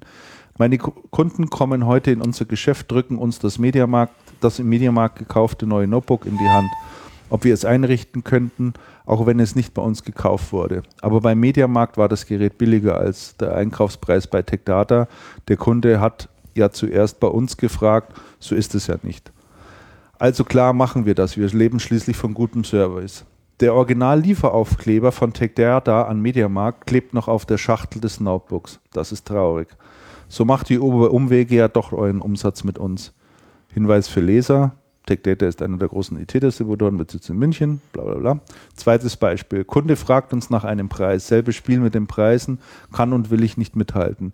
Von irgendwas müssen meine Angestellten ja auch leben. Das interessiert mich nicht. Ein 2000 Euro Premium-Notebook mit 50 Euro Deckungsbeitrag durchzuschieben und dafür auch noch der Depp zu sein, wenn das Gerät irgendwann kaputt geht und das Geld wochenlang vorzufinanzieren. Lächerlich. Am nächsten Tag trudelt auch schon das neue Notebook, welches der gewerbliche Kunde bei Amazon mit Rückgabegerecht bestellt hat, bei uns ein. Der Original-Lieferaufkleber von Also Actebis, also heißen sie nur noch, auch ein riesengroßer deutscher IT-Distributor an Amazon klebt auch hier auf dem Paket. Also liebe Kollegen, was sagt ihr dazu? Versteht ihr immer noch nicht, wieso euch der Fachhandel seit Jahren immer mehr den Rücken zukehrt? Vermutlich nicht. Das, was man nicht sehen will, das wird man auch nicht sehen. Und damit wünsche ich euch, auch euch und unseren Kunden ein paar angenehme, ruhige Weihnachtsfeiertage. Vielleicht denkt ihr mal darüber nach. Lieben Gruß, Patrick Ruppelt, Geschäftsführer. So, und darunter Kommentare satt. also der hat sich mal so ein bisschen ähm, aus seinem Leben geschildert, wie es ihm denn so, wie es ihm denn so begegnet. Der und, ist sauer. Mhm. Und der ist richtig sauer und äh, meine Vermutung ist auch, er ist da sicherlich kein Einzelfall. Und da kommt halt, denke ich, auch nochmal ein Stück weit äh, das zu tragen, über das wir gerade auch gesprochen haben. Ähm, er würde ja eigentlich gerne, er ist ja willens, also er hat ja, er hat ja in den ersten Absätzen auch, auch, auch bekundet, äh, dass er eigentlich gerne über die Distribution gehen würde und dort auch bestellen würde. Aber sie machen es ihm halt einfach so schwierig. Macht es denn, also ich habe es ja nur auch gelesen und ich habe gedacht, ja, kann ich schon verstehen. Und dann habe ich aber gedacht, macht es ihm die Distribution denn wirklich so schwierig? Also wo kommen denn die Schwierigkeiten tatsächlich her? Die Schwierigkeit ist doch schon, wenn der Wenn er- das- wenn er das Notebook- beschreibt, dass er hier irgendwelche Aufschläge bekommt, weil er Wenn die- irgendwelche Lizenzen per E-Mail bestellt ja, ja, und ja, die ja. sagen, Gut, das ist natürlich, äh, das kriegen wir aus unserem System leider nicht raus. Tut das ist, leid. das ist natürlich, das ist natürlich relativ, ähm, das ist natürlich relativ bitter. Um das mal, Ja, um aber hier, wird ja, hier werden ja zu sagen. verschiedene Punkte vermischt miteinander. Also in dem. Punkt gebe ich dir auf jeden Fall recht. Das stimmt. Und da würde ich ihm auch recht geben. ja, und ich sage auch mal, ich wundere mich auch ganz schwer, und da habe ich mir vorher noch nichts dazu gesagt, aber ich wundere mich ganz schwer, dass an so vielen einfachen Stellen könnte die Distribution so viel punkten. Ich glaube, so viele Fachhändler sind bereit, einen Tick mehr zu zahlen bei dem, Di- bei dem Distributor als bei Amazon, wenn sie dafür eine Ansprechbarkeit bekommen, zum Beispiel. Das sch- schreibt er ja auch hier. Es wären so einfache Handgriffe, womöglich für den, für den Distributor ein bisschen mehr Ansprechbarkeit wieder reinzuführen, ein bisschen mehr Menschlichkeit. Ähm, und äh, die haben ja viele Sorgen mit den Rückabwicklungen und Fragen außenrum und dann, dann musst du dir mit 2000 anderen Fachhändlern einen Ansprechpartner teilen. Aber der andere Punkt ist doch hier, der zweite Punkt ist doch, er beschwert sich doch, dass, sich, dass das Marktgeschäftsmodell sich gerade wandelt. Das ist natürlich, äh, das, Und, da äh, haben wir ja gerade drüber. volle Kanne auf den, auf den Distributor. Das geht natürlich Richtig, nicht. Und, das, und, da das kann geht die, natürlich und ich meine, da kann die Distribution nichts dafür. Nein, natürlich nicht, um Den, Gottes Deal, den, Deal mit, den Deal mit Amazon oder den Deal mit Mediamarkt. Deswegen macht der ich, Hersteller es, wickelt es über die Distribution ab, Ja. bumm, aus. Und das, das, deswegen ist es wichtig, die, diese Sachen eben die, mal zu genau, trennen. die Darauf Sachen, wollte die, ich hinaus. Richtig, die Sachen auseinanderzuziehen. Und dann sind wir wieder bei dem Punkt, weil ich sage, auch ein, auch ein Logistiker wie eine Tech Data oder eine Also müsste eigentlich einen Prozess anbieten können, was die Bestellung eines Produktes oder zwei oder drei Produkte anbelangt, wie eine Amazon. Der so einfach, einfach geht. Der will ja nichts anderes. Jetzt sage jetzt sag ich euch mal eins. Und das ist jetzt, das ist jetzt hiermit, ich stelle jetzt mal eine These auf. ich stelle jetzt, ich stell jetzt mal eine These auf. Ich glaube, der Startpunkt von Amazon, und das ist ja irgendwie was ganz grund, also man kann ja sagen, Distribution und Amazon machen im Prinzip was ganz ähnliches. Sie verkloppen über Online-Shops Waren und liefern diese unterschiedlich aus. Und haben große Lager. Genau. Und ich glaube aber, der Startpunkt von Amazon, der Startpunkt von Amazon sind ähm, äh, resultiert aus einer, aus einer Überlegung, die der Amazon-Gründer Bezos irgendwann angestellt hat, darüber, wie Kunden funktionieren. Extreme darüber, Kundenorientierung, darüber wie. Kunden, der hat sich überlegt, wie funktionieren Kunden eigentlich, was wollen die genau und wenn ich das genau erfülle, kann ich ganz viel Geschäft machen. Wie mache ich das am besten unter Zuhilfenahme von IT? So. Der Startpunkt bei IT ist ja ein ganz anderer gewesen. Der Startpunkt bei IT war, ähm, Computer bieten einen extremen Mehrwert oder Software, wie auch immer. Ich sage jetzt mal ganz pauschal, Computer bieten Unternehmen, aber auch Privatleuten einen extremen Mehrwert und die Unternehmen oder Privatleute fragen die nach. Und unsere Aufgabenstellung als, als Channel ist oder als, als, als Hersteller ist, wie bringen wir die Menge, die nachgefragt wird, unters Volk? Bam, komplett anderer Ansatz. Daraus hat sich dann entwickelt ein zweistufiger, zweistufig indirekter, indirekter Vertrieb. Und weil halt Computer kompliziert waren, hat sich daraus entwickelt und nach wie vor kompliziert sind, hat sich daraus entwickelt eine ganze Breitseite an, an flankierenden Dienstleistungen, die früher einfach so mitgegangen sind, weil Computer so wertvoll gewesen sind, dass so viel, ähm, dass so viel ähm, Menge gegangen ist, ähm, dass es egal war. Und die Systeme von Amazon sind optimiert auf die Einsicht von Bezos, so funktioniert der Kunde, das will der. Und die ähm, Systeme im, im Channel und im, im, ähm, im, in der IT ähm, sind genau umgekehrt aus, ausgelegt. Der Kunde will was, wir haben was, bom, wir bringen was am besten dahin. Ähm, Seitennotiz, Seitennotiz, wisst ihr eigentlich, wie das indirekte Vertriebsmodell bei HP entstanden ist? Äh, lass uns das kurz ganz, nach ganz, kurz, ganz, also, kurz, ganz kurz. Ähm, das ist, es ist so entstanden, die HPs in Deutschland haben eine enorme Nachfrage nach Taschenrechnern verspürt. Und haben gesagt, wie kriegen wir die Taschenrechner an den Mann? Es geht nur über Vertriebspartner, hat Menno Harms auf einer Veranstaltung kürzlich erzählt. Es geht nur über Vertriebspartner. Das heißt, die, das ganze Modell ist andersrum orientiert. Und jetzt treffen zwei Modelle aufeinander und fangen an, sich zu überschneiden. Und natürlich gehen die Händler, die, die ja Kunden sind, gern dahin, wo der Kunde gut behandelt wird. Ähm, die, interessant, die interessante Fortsetzung, die Verlängerung, die Verlängerung der Diskussion wäre dann, ähm, wie gehen denn Händler oder wie geht der IT-Channel denn mit seinen Kunden um? Gehen die mit der Amazon-Denke ran oder gehen die mit der klassischen mit der klassischen Verteil Verteildenke vielleicht plus Dienstleistungsoptionen das ist sicherlich, äh, ran? Das ist sicherlich eine, eine, eine, Diskussion wert, wäre mir jetzt aber noch ein Schritt zu weit. Das wäre ein Schritt zu weit. Ich, ja. würde, ich, würde, ich würde zunächst mal klären wollen, hat denn die Distribution nicht auch die Möglichkeiten, sich dem in Anführungszeichen System Amazon sozusagen ein Stück weit zu nähern, was diese Kundenorientierung anbelangt? Oder genau. hat Amazon es nicht sogar im Kreuz? Weil eines der Themen, äh, was du vorhin angesprochen hast, ja. war ja das Thema Komplexität. Es ist ja nicht immer nur reines Produktgeschäft, ja, es ist ja, ja auch Projektgeschäft. Verschiedene Produkte müssen zusammenkommen, da wird eine Dienstleistung mit reingemischt und und und. Das ist irgendwie eine Mischkalkulation und trotzdem erfüllt ein Distributor solche Sachen. So, du kannst dich erinnern, mhm. du hattest mich das letzte Mal gefragt, ob ich nicht mal herausbringen könnte, ob denn diese Handwerkerdienstleistungen, die Amazon mittlerweile im Programm hat. Mhm. Ja? Also du brauchst einen Möbelschreiner, du brauchst ja, ja, einen, genau. einen, einen, Maurer, einen Maler, ein was weiß ich, ob, ob das funktioniert. Da gab es jetzt äh, unlängst ein, äh, eine Auswertung dazu, einen Bericht dazu. Es funktioniert hervorragend. Amazon schafft es selbst, diese komplexen mhm glaube ich. Diese komplexen Projekte sozusagen, also für dich als Kunden äh, komplexes Projekt, zu bepreisen, zu paketieren und zu sagen, go for it. Es funktioniert. Ich glaube auch, dass so eine, dass so eine Projektkomplexität für Amazon eine Herausforderung ist im Sinne, wie kann ich den Kunden besser bedienen? Und ich würde die These wagen, dass es in der Distribution oder im IT-Channel eigentlich nicht wie eine Herausforderung gesehen wird oder gesehen wurde. Ich glaube, das ändert sich. Mhm. Und ich, ich würde sagen, ja, Christian, du hast recht, das ändert, und es ändert sich. Ähm, sondern als ein Hindernis auf dem Channel, was es gilt, möglichst, egal wie, wegzuräumen. Mhm damit die Ware fließen kann. Ja. Und jetzt These, These zweiter Teil und das, und das geht dann, und das geht dann direkt äh, zu dem, was du auch sagst.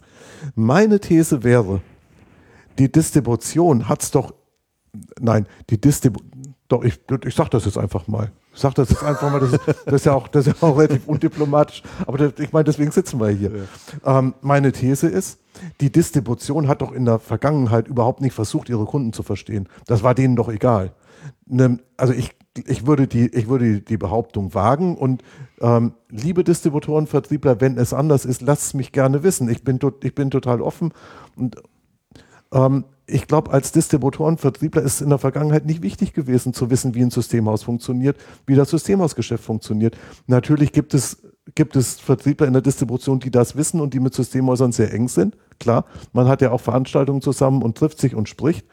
Aber in, in der, in der Masse ist es egal gewesen. Es hat, es hat keine alte Entschuldigung, Sau interessiert. Ja. Ähm, es wurde kein Wert drauf gelegt. Und interessant, ähm, seit einiger Zeit, ich würde mal, ich mal sagen, vielleicht seit drei Jahren, mhm. seit drei Jahren erste Ansätze und inzwischen sehr, sehr verstärkt, ähm, sehe ich in der Distribution Anstrengungen, gerade in der Großdistribution. Ähm, tatsächlich zu verstehen, was die Kunden treiben. Das heißt, die, die, die wollen wissen, wenn der was bestellt, was, was macht denn der? Das wollen auch nicht alle wissen, aber das, aber so von Unternehmens, von Unternehmensführung von oben reingekippt, geht es darum, was macht denn der mit den Servern, die der kriegt? Und gibt es da vielleicht ein Dienstleistungspotenzial? Und natürlich ist das mit der, ist das mit der ähm, mit der Einsicht, ähm, wir müssen mehr verkaufen als nur Ware und das geht nur, wenn wir verstehen, was die Kunden da treiben. Mhm. Und auch, wir müssen mehr Ware verkaufen, wird, wird nur dann funktionieren, wenn wir verstehen, was die Kunden da treiben. Mhm. Das heißt, die ganze Geschichte wird deutlich anspruchsvoller, das Geschäft zu machen. Ich würde, ich und es wird lang und es wird langwieriger. Äh, ich und würde, es wird langwieriger. Ich, ich, ich, ich würde das gerne, ich würde das gerne glauben, was du sagst, Andreas. Ich sage es jetzt mal wirklich einfach mit einer, mit einer gewissen ketzerischen, du lachst, du lachst gewissen ketzerischen Distanz. Warum tue ja. ich das? Ich lese hier beispielsweise ein Interview mit, ähm, mit dem Tech Data Chef derzeitigen, dem Michael Dressen, der, der danach gefragt wurde, was sind denn so die großen Sachen, die 2016 passieren werden. Da könnte der Herr Dressen ja jetzt antworten, wir nehmen jetzt äh, das Thema Kundenorientierung wieder mehr in den Fokus und versuchen hier die Prozesse, all, all, das, was du jetzt gerade beschrieben hast, wo du, wo du gesagt hast, du glaubst, dass das mehr in Bewegung kommt. Glaube ich im Übrigen auch, dass da mehr Bewegung reinkommt, weil, weil natürlich Druck von außen kommt. Ja, aber was, was, was, sagt dann ein, ein Herr Dressen, was die großen Entwicklungen bei ihm sein werden im Haus? Da sagt er, äh, alle bereits bestehenden Megatrends wie Cloud, Internet of Things, Social Media und Mobile werden sich auch 2016 weiterentwickeln. Das glaube ich auch, also, dass ja. das so ist. da, da, muss ich sagen, hallo? Also was, was, was, was, was soll das bitte? Ja, da, da, wird eben genau um diese Themen wird nichts gemacht, sondern man kommt, wie es der Alex immer so schön sagt, mit der Technik um die Ecke, mit irgendwelchen Buzzwords um die Ecke, die da gerade rumschwurbeln und sagt, oh ja, und übrigens, und da bauen wir diesen Cloud-Marktplatz aus und äh, das wird alles ganz schön und wird alles ganz wunder und das ist ja noch ein Riesenpotenzial, ist jetzt alles noch auf kleiner Flamme, ähm, aber, aber da werden wir natürlich wachsen und so weiter und so fort und außerdem bringen wir unsere Supply Chain-Prozesse, werden wir noch weiterhin optimieren. Ja, nett, aber genau das, ja. das kriegen wir dort nicht zu lesen. Selbiges Nein, übrigens, selbige, du, selbige sonst Frage. Du, sonst müsstest du ja sagen, oh, ich bin noch nicht am Ende. In der Vergangenheit bin, haben wir, in der Vergangenheit haben wir gar nichts gemacht. Drin. Bitte, bitte ja. Bitte ja. Selbige Frage wurde an Ernesto Schmutter gestellt. Was sagt denn Ernesto dazu? So, genau, was sagt Ernesto Schmutter dazu? Ähm, im Jahr 2016 werden uns die Themen Cloud, digitale Transformation und Mobility stark beschäftigen bla bla bla und so weiter. Stimmt. Genau, genau, kannst deckungsgleich, kannst du übereinander legen.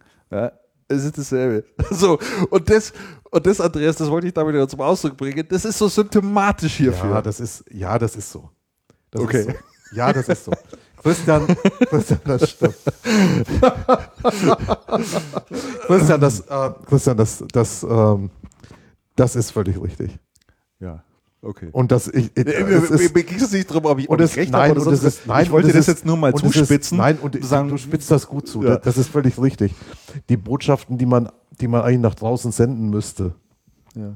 ähm, auch in der Distribution, ich, ich denke, das, müsst, das, das, sollten schon, das sollten schon auch andere sein.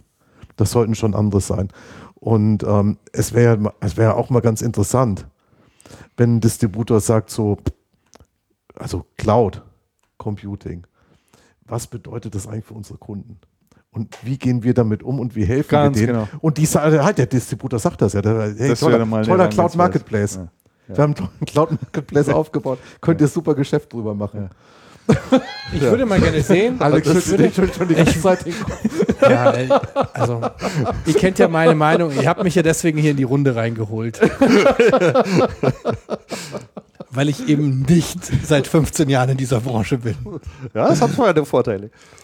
Und ich würde einfach mal gerne sehen, wie so ein junger Manager einfach mal, so, wenn, lass mal den dahin an die Position. Ja, lass mal so einen Jungen, einen, der so eine Startup-Mentalität hat, ja, wie das auch ein bisschen hier der Kollege Nadella im Verhältnis jetzt mhm. bei so einem Großkonzern wie, wie, wie Microsoft jetzt angegangen hat, lass den mal in die Spitze von so einem klassischen Distributor. Das würde ich mich wirklich mal ernsthaft interessieren. Oder schick mal Jeff Bezos für zwei Jahre so, ja. so ein Distributor sein. ich glaube, der kann den Laden nicht wieder. Und wo wir ja, diese, so die also ganz ehrlich, also ganz ehrlich, ich schätze die jeden einzelnen Kollegen, den ich bei, bei, bei Techdata und bei Ingrid Maiko kennengelernt hat in meiner beruflichen Karriere auch damit zu tun hatte. Aber ganz ehrlich, ich habe vorhin von der Häuptlingsbranche gesprochen und wir haben von den Verlagen gesprochen. Und da sind für mich Verlage flexible kleine, flexible kleine Motorboote im Vergleich zu Distributoren. Oh nee, oh nee, oh nee. Ah, doch, also oh nee, man, das man, sehe ich, das sehe ich aber. du hörst oh, schon, Kinder, wenn, das sehe ich aber komplett nein, anders. Nein, also das kann ich, also ich würde da eher in Richtung, in Richtung Alex gehen. Man hört mit vielen, mit denen man spricht in der Distribution, die jetzt nicht zwingend in einer Führungsposition sind, äh, die sagen alle, also Veränderungen, die dort bei der äh, stattfinden, das wäre quasi wie wenn man mit einem Plastiklöffel im Honig rührt. Also ja, erstens das, bildlich. Ja, und, und, und, das Problem ist auch, dass es so Margen, das ist. Mit Plastiklöffel im Honig rühren, schon mal versucht? Bricht der Plastiklöffel ab. Ja, also das kommt drauf an, wie flüssig der ist. Es geht ja darum, das Problem ist natürlich, dass es halt so extrem margenschwach ist, das Geschäft. Jede Veränderung, die du hast, bricht volle Kanne auf dein Geschäftsergebnis ein. Genau. Aber hast du deine Shareholder und so weiter. Aber wie du gerade sagst, hör doch mal die, die Sportsfreunde reden. Das mag ein guter Manager sein, aber ich kann doch nicht sagen, äh, ich kann doch nicht mit irgendwelchen Überbegriffen kommen und sagen, Cloud Computing und Big Data für unsere Branche. Was soll dann so ein Fachhändler, der da hier vorher was gepostet hat, damit anfangen? Ja, eben. Genau das meine ich auch. Also der, der, der, der kann Ja, sich doch von so. solchen Botschaften überhaupt nicht angesprochen fühlen. Wir denken, hallo, vor was reden denn hier eigentlich? Könnt ihr mal dafür sorgen, dass ich meine, dass euer Bestellprozess irgendwie einfach richtig gut ist und die Preise stimmen Die- und ja. so weiter und so fort? Genau. Ja, ich sehe das auch so. Gut. Gut, ich sehe das auch einig. so. Dann können wir die Sendung schließen. endlich können wir jetzt endlich Weihnachten feiern. Ich habe jetzt eh nur noch ganz wenig Zeit, Entschuldigung. Das stimmt, ja. Wir sind aber schon echt weit, wir, wir, sind weit in der. der, wir sind weit in der Zeit. Wir sind weit in der Zeit. Hast du das? 18.30 Uhr hattest du gesagt, oder? Ja, ja, ja. In, einer, in knapp einer halben Stunde müsste ich los. Also, da auch ähm, unser Aufruf natürlich mal an die Hörer, wenn es da Erfahrungen von eurer Seite gibt, Meinungen insbesondere dazu gibt, äh, lasst es uns gerne wissen.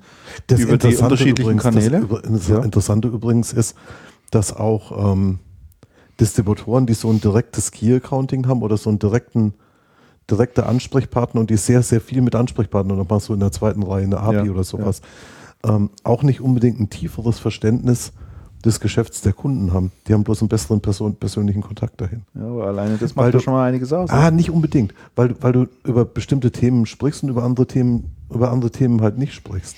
Das ist so wie wenn, nee, das sage ich jetzt auch nicht, wird, das- wird dann zu weit führen. Aber die, ähm, aber die, die Diskussion müssen wir, müssen wir wirklich mal vom Zaun brechen. Die, Di- die Diskussion, warum schicke ich, warum schicke ich als Hersteller einen Vertriebler zum Systemhaus, der versucht, denen irgendwas reinzudrücken, was die aber gar nicht selber brauchen, sondern erst verkaufen müssen. Und warum schicke ich da nicht einen Pre-Sales hin, der mit denen Projekte durchgeht und eine realistische Pipeline aufbaut? Im Endeffekt, im Endeffekt, ähm, weil unsere Branche mit einem sehr schnellen Wachstum gestartet ist und inzwischen den Change zu langsameren Prozessen, zu langsamen Wachstumsprozessen oder zu gesättigten, zum veränderten Verhalten im gesättigten Markt nicht ansatzweise im Griff hat. Man eiert rum. Und man reagiert auf Marktsättigung mit Preis, mit, also ganz, ganz überspitzt gesagt, man reagiert auf Marktsättigung mit Preissenkungen und bringt damit von der Distribution über Systemhäuser bis zum Endkunden eigentlich komplett alles durcheinander. Weil die, weil die, ähm, weil die Kette gar nicht so ausgelegt ist. Das ist halt immer der einfachste Weg. Ne? Ja, denkt man immer so. Das ist der Weg, das ist der einfachste Weg, alles durcheinander zu bringen. Ja. Und die Distribution, was soll die Distribution denn machen, wenn der Hersteller drückt? Ich habe mit einem Distributionsmanager mal gesprochen, das ist noch gar nicht so furchtbar lang her. Ähm, der dann, und da ging es um die Rolle, um die Rolle des Herstellers und, und der Distribution und um eine Konditionsänderung beim großen Hersteller. Und da hat der gesagt, du, du musst dir überhaupt keine Illusion machen, machen wir auch nicht. Die Hersteller werden sich unser so lange bedienen, wie wir den nutzen.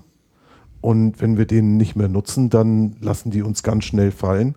Und wenn wir es vorher nicht geschafft haben, uns am Markt zu positionieren, äh, dann ist dann, dann ist der Bock, also der Bock fett hat er nicht gesagt, aber er hat gesagt, man, man muss sich am Markt positionieren. Wer sich am Markt positioniert, hat eine Existenzberechtigung und ist halt nicht und wackelt halt nicht mit dem Hund, wenn Nee, wie war das? Ach so ist er auf jeden Fall. ihr wisst, ihr wisst, ja. was ich, ihr wisst, was ich Ja, das meine. fasst, äh, das fasst eigentlich nochmal ganz gut zusammen, finde ich. Das ist auch, auch eine ganz, äh, Ja. ga- ganz schöne Klammer. Also natürlich ähm, richtet der Markt ein Stück weit natürlich, ist überhaupt keine Frage. Du musst dich da natürlich, äh, natürlich auch positionieren und vermutlich wird das, wird das auch passieren. Nichtsdestotrotz fände ich es einfach mal oder fand ich es einfach mal spannend, äh, auch darüber zu Die, die, diskutieren. die Dis also, oder umgekehrt gesagt, die Distribution, also die, die Hersteller wackeln mit der Distribution ja. Am Markt, wenn die sich bewegen. Und das ist halt ein Riesenproblem. Und die Distribution kann man dafür, also man kann die Distribution für verschiedenste Dinge verantwortlich machen, aber man kann sie nicht dafür verantwortlich machen, dass die Hersteller Dinge nicht im Griff haben. Und unter uns gesagt, der einzige Hersteller, der mir bekannt ist, der durchgängig ein sehr, sehr sauberes Vertriebsmodell hat, ein sehr sauberes Preis, eine sehr saubere Preisstruktur und das interessanterweise weltweit, sonst wird es nämlich nicht funktionieren, ist Apple.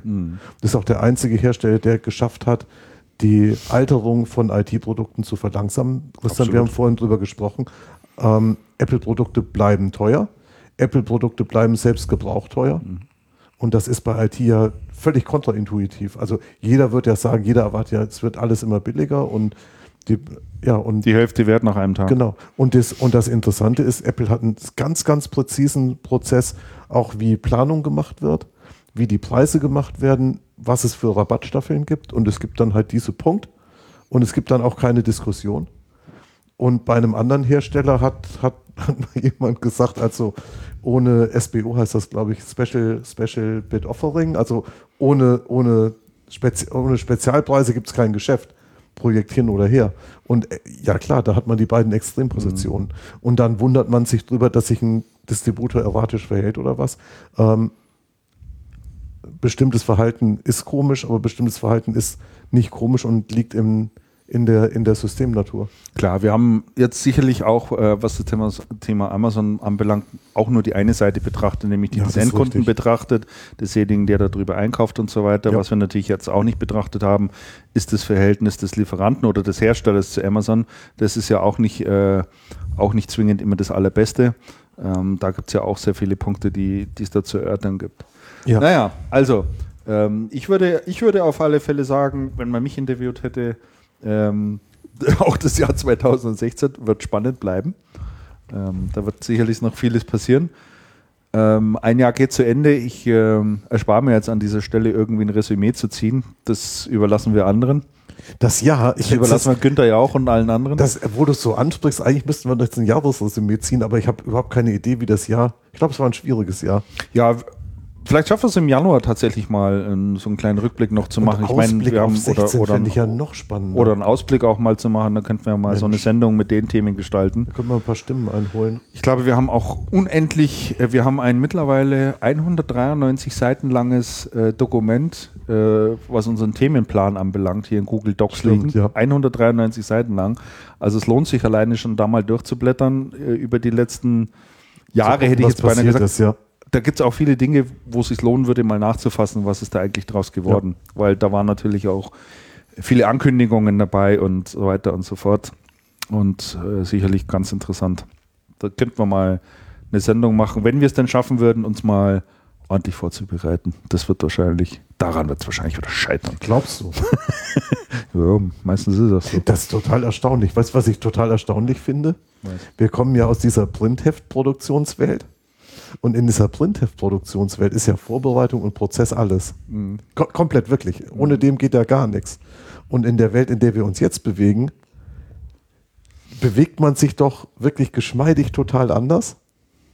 Gut, und es liegt natürlich auch daran, dass man, dass man viele Dinge heute, die man früher offen, offen ähm, sehr umständlich vorbereiten hätte müssen, per Information, per Informationen übers Web, also Information at your fingertips sofort, sofort greifbar hast und Ja, ich finde es schön. Ich finde schön. hat, ich sich, hat sich viel geändert und es, und es ist wirklich. Es, also es ist, ich finde es ganz fabelhaft in, in, dem, in dem Zeitalter, wo wir gerade leben. sonst müssten wir so dozieren. Sonst müssen wir so dozieren, genau. Dann bräuchte man noch eine Tafel, wo man den Ja, Channel genau. Cast Genau. an die, So an die Zeige, Tafel Zeigestab und an die so. Tafel schreiben kann. Ja. genau. Nee, ich finde es schön. Also das ist, das ist ganz toll und spannend. Ähm, dann, bevor wir auseinandergehen, kommen wir noch zu Picks. Hat von euch noch jemand was mitgebracht? Zufällig? Ich habe hab ein lustiges Buch gelesen, Mhm. werde es empfehlen. Ähm, ja, werde es empfehlen, muss, muss gerade nachschauen. Okay. Sekunde, ich, ich gucke gerade Hast du was, nach Alex? und dann empfehle ich das. Ja, ich, Oder überlegst auch noch? nee, Dann- nee, ich habe schon also- überlegt. Ich habe ich hab mir gesagt, ich, ich wollte jetzt, weil ich ja in, in, äh, ähm, in Bali war, Ah ja, richtig. wollte ich kurz äh, ein Reiseziel vorstellen, ähm, was viele bestimmt schon kennen, aber viele eben auch noch nicht kennen, äh, nämlich Lombok. Ich kenne es nicht. Du kennst es nicht? Kenn's auch Nee. nicht. Ja. Das ist nämlich äh, sehr, sehr spannend dort, weil sich so, so viel tut auf dieser Insel. Also man muss dazu sagen, Bali ist ja äh, für die, die noch nicht dort waren, ein wunderschönes Reiseziel, mit das alles dabei hat, also auch für Familien, genauso für Backpacker, genauso wie für Abenteuerlustige äh, oder eben auch, äh, die es bequem wollen und äh, einfach nur sich an den Strand legen. Ähm, da gibt es also sehr ausgebaute Strände und ähm, viel Kultur, aber man kann eben auch äh, ein bisschen ins Hinterland fahren und wandern und äh, da am Vulkan ein paar Tage rum oder man kann sich in eine schicke Hotelkette legen und einen Swimmingpool ähm, und von da aus Tagesausflüge machen. Das ist so Bali. Das ist toll, durchdekliniert und so weiter. Wer aber äh, ein bisschen Abenteuer möchte und wir haben trotzdem, viele von unseren Hörern haben ja auch schon Familien. Ich habe jetzt noch keine in dem Sinne, dass ich eigene Kinder hätte, aber äh, wir haben viele Familien gesehen und auch kennengelernt oder auch auf unseren Reisen gesehen, jetzt auch speziell in, in Lombok, ähm, die das gemacht haben und die gesagt haben, das ist für mich jetzt mal perfekt, auch mit den Kindern, die jetzt vielleicht nicht mehr ganz klein sind, aber heranwachsen, so zwischen fünf und zehn, mit denen man halt, die schon vielleicht mal quengelig sind und wo man bestimmte Dinge auch braucht im Urlaub. Mhm. Aber trotzdem, ähm, wo man jetzt ähm, ähm, auch mal ein bisschen was, auch mal wieder ein bisschen sich unterwegs äh, ein bisschen flexibler bewegen kann. Da haben wir auch viele getroffen. Und, ähm, und das ist eben dieses Lombok. Und Lombok ist eine Insel, die ist genauso groß wie Bali. Er hat auch einen Flughafen schon, aber der wird kaum angeflogen. Und dort ist eben sehr, sehr viel, da gibt es die wunderschönsten Strände mit der ganzen Welt. Und ähm, es gibt nur sehr wenige Hotels dort. Ähm, und man kann da sich noch wirklich so, ein, so eine perfekte, optimale Mischung aus ähm, Abenteuerurlaub und trotzdem sichere Hafen mit sicheren, schönen Hotels zusammenbauen und an wunderschönen Stränden. So wie in diesen Werbungen immer. Sie haben es sich verdient, solche Urlaube mit solchen entsprechenden, da sind dann Hotels bestehen dann aus kleinen Pavillons, äh, du frühstückst direkt am Strand, ähm, äh, für die Kids ist da äh, gesorgt, du kannst aber eben auch ähm, ähm, surfen oder, oder ähm, Tagesausflüge machen, du kannst mhm. da zu Tempeln hinfahren. Und äh, da wird sehr viel gerade gebaut und getan, aber es ist immer noch sehr, sehr, ist ein bisschen schmutzig an einigen Stellen. Aber die Bewegung ist immer, ähm, weil dort alles sehr, sehr billig ist, kannst du dir überall immer ein Taxi nehmen oder eben auch einen Taxiservice vor den Hotels und diese Dinge und kannst da eigentlich sehr sicher durch diese Inseln gondeln. Und äh, ich zeige euch nachher ein paar Fotos. Das ist also ähm, mehr als traumhaft dort. Okay. Also es ist wirklich. Wie kommt man dorthin? Typischerweise? Ja, witzigerweise dann von Bali aus mit einem ähm, Boot, äh, mit Boot. so einem kleinen Schnellboot.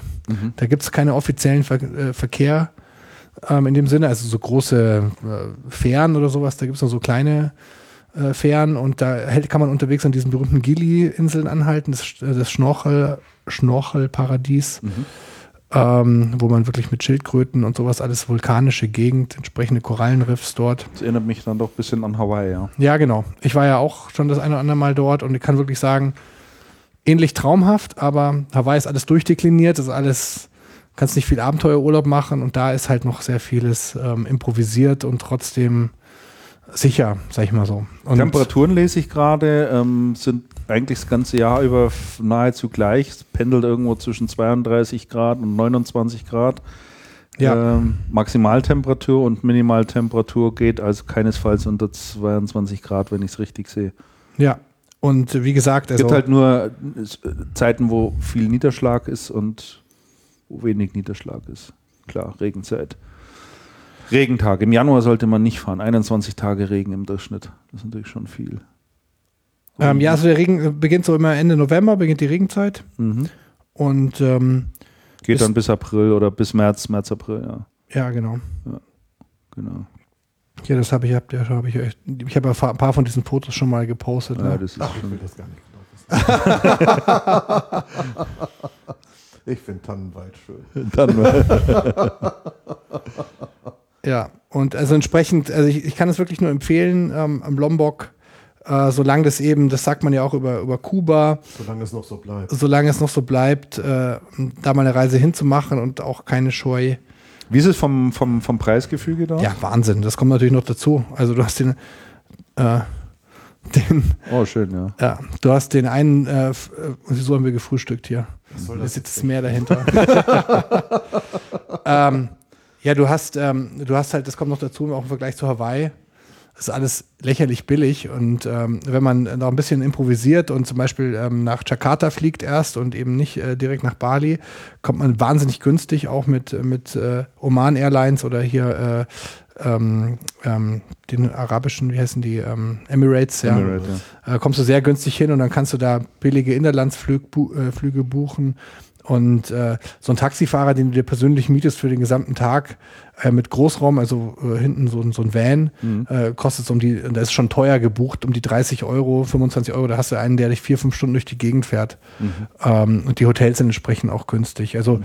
weit unterm europäischen Niveau. ähm, und trotzdem alles wirklich sehr sauber und diese Dinge. Natürlich kann man auch dort Geld lassen. Es gibt überall, also auch auf diesem Lombok gibt es schicke Hotels und solche Sachen, aber sehr vereinzelt nur. Mhm. Ähm, und das Ganze ist eher so in Pavillons gestaltet und solche Sachen. Schön. Also es hat mich wirklich sehr begeistert. Und äh, ähm, ich bin ja nun auch schon am Ende 30 und gehe auf die 40 zu und habe aber trotzdem auch mal wieder zum Surfbrett gegriffen und solche Sachen, weil halt da so ein wunderschöner Swell auch ist, der sehr einfach ist zum Üben. Ähm, ich habe mich auf Moped gesetzt und bin ein bisschen rumgefahren, also auch so ein bisschen wieder dieses Anfang 20-Feeling gehabt. Und ähm, das ist da äh, das Tolle, dass äh, für jeden, jeden da was dabei ist. Kultur mit den Tempeln, ähm, Affentempel und äh, dann eben, dann kann man sich überall massieren lassen und diese ganzen Dinge anständig massieren lassen. Das ist ein, ein ähm, islamisches Land. Mhm. Ähm, nein, also äh, für jeden was dabei. Du hast ja auch mitgekriegt, wie entspannt ich wiedergekommen bin. Absolut. Und ähm, Hat dir gut getan, ja. ja, und deswegen ähm, vielleicht mal über so eine Alternative nachdenken, vor allem solange sich diese Insel noch ähm, so untouristisch präsentiert. Mhm. Sehr gut.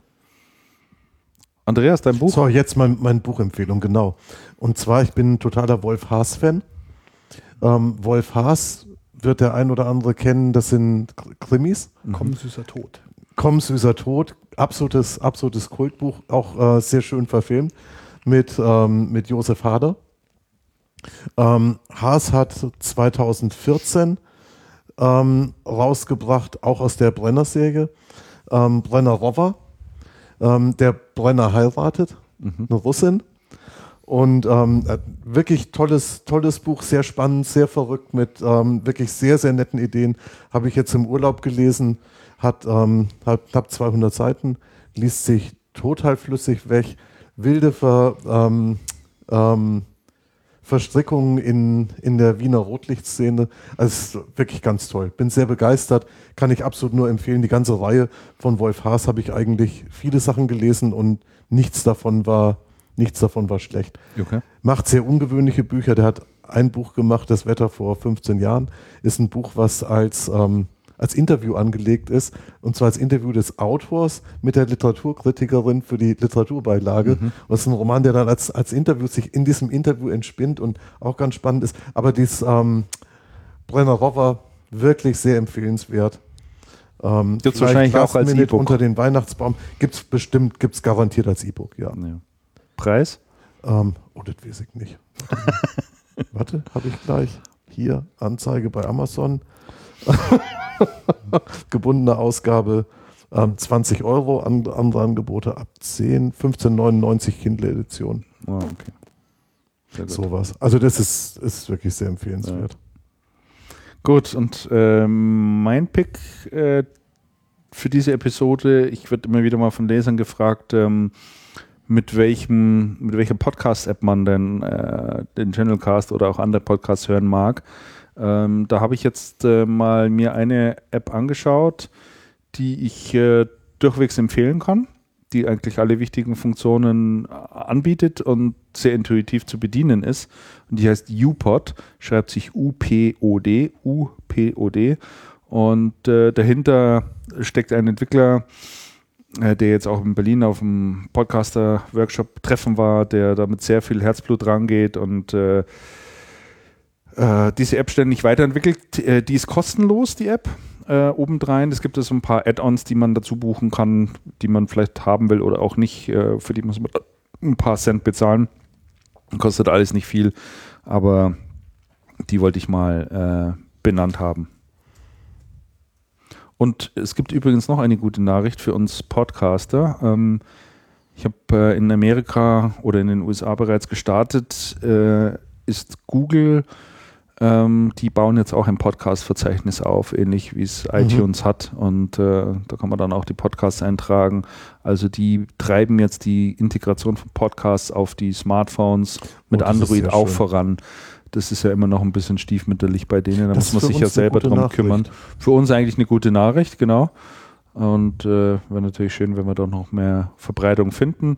Wir äh, freuen uns natürlich auch über Empfehlungen. Also sagt es im Kollegenkreis weiter, wenn ihr Channelcast gut findet, wenn es für euch nützliche und wertvolle Informationen sind. So wollen wir das auch 2016 halten. Genau. Wir wünschen allen Hörern ein Stopp, schönes ich habe noch eine Frage. Okay. Ich habe noch eine Frage, weil schon Dezember ist und ich war ja nicht da. Ja. Habt ihr schon den neuen Star Wars gesehen? Nein. Nein, Alex auch noch nicht. nein. Der Michael Schickram hat ihn schon gesehen. Der hat ihn schon da gesehen, möchte ich ja. doch wetten.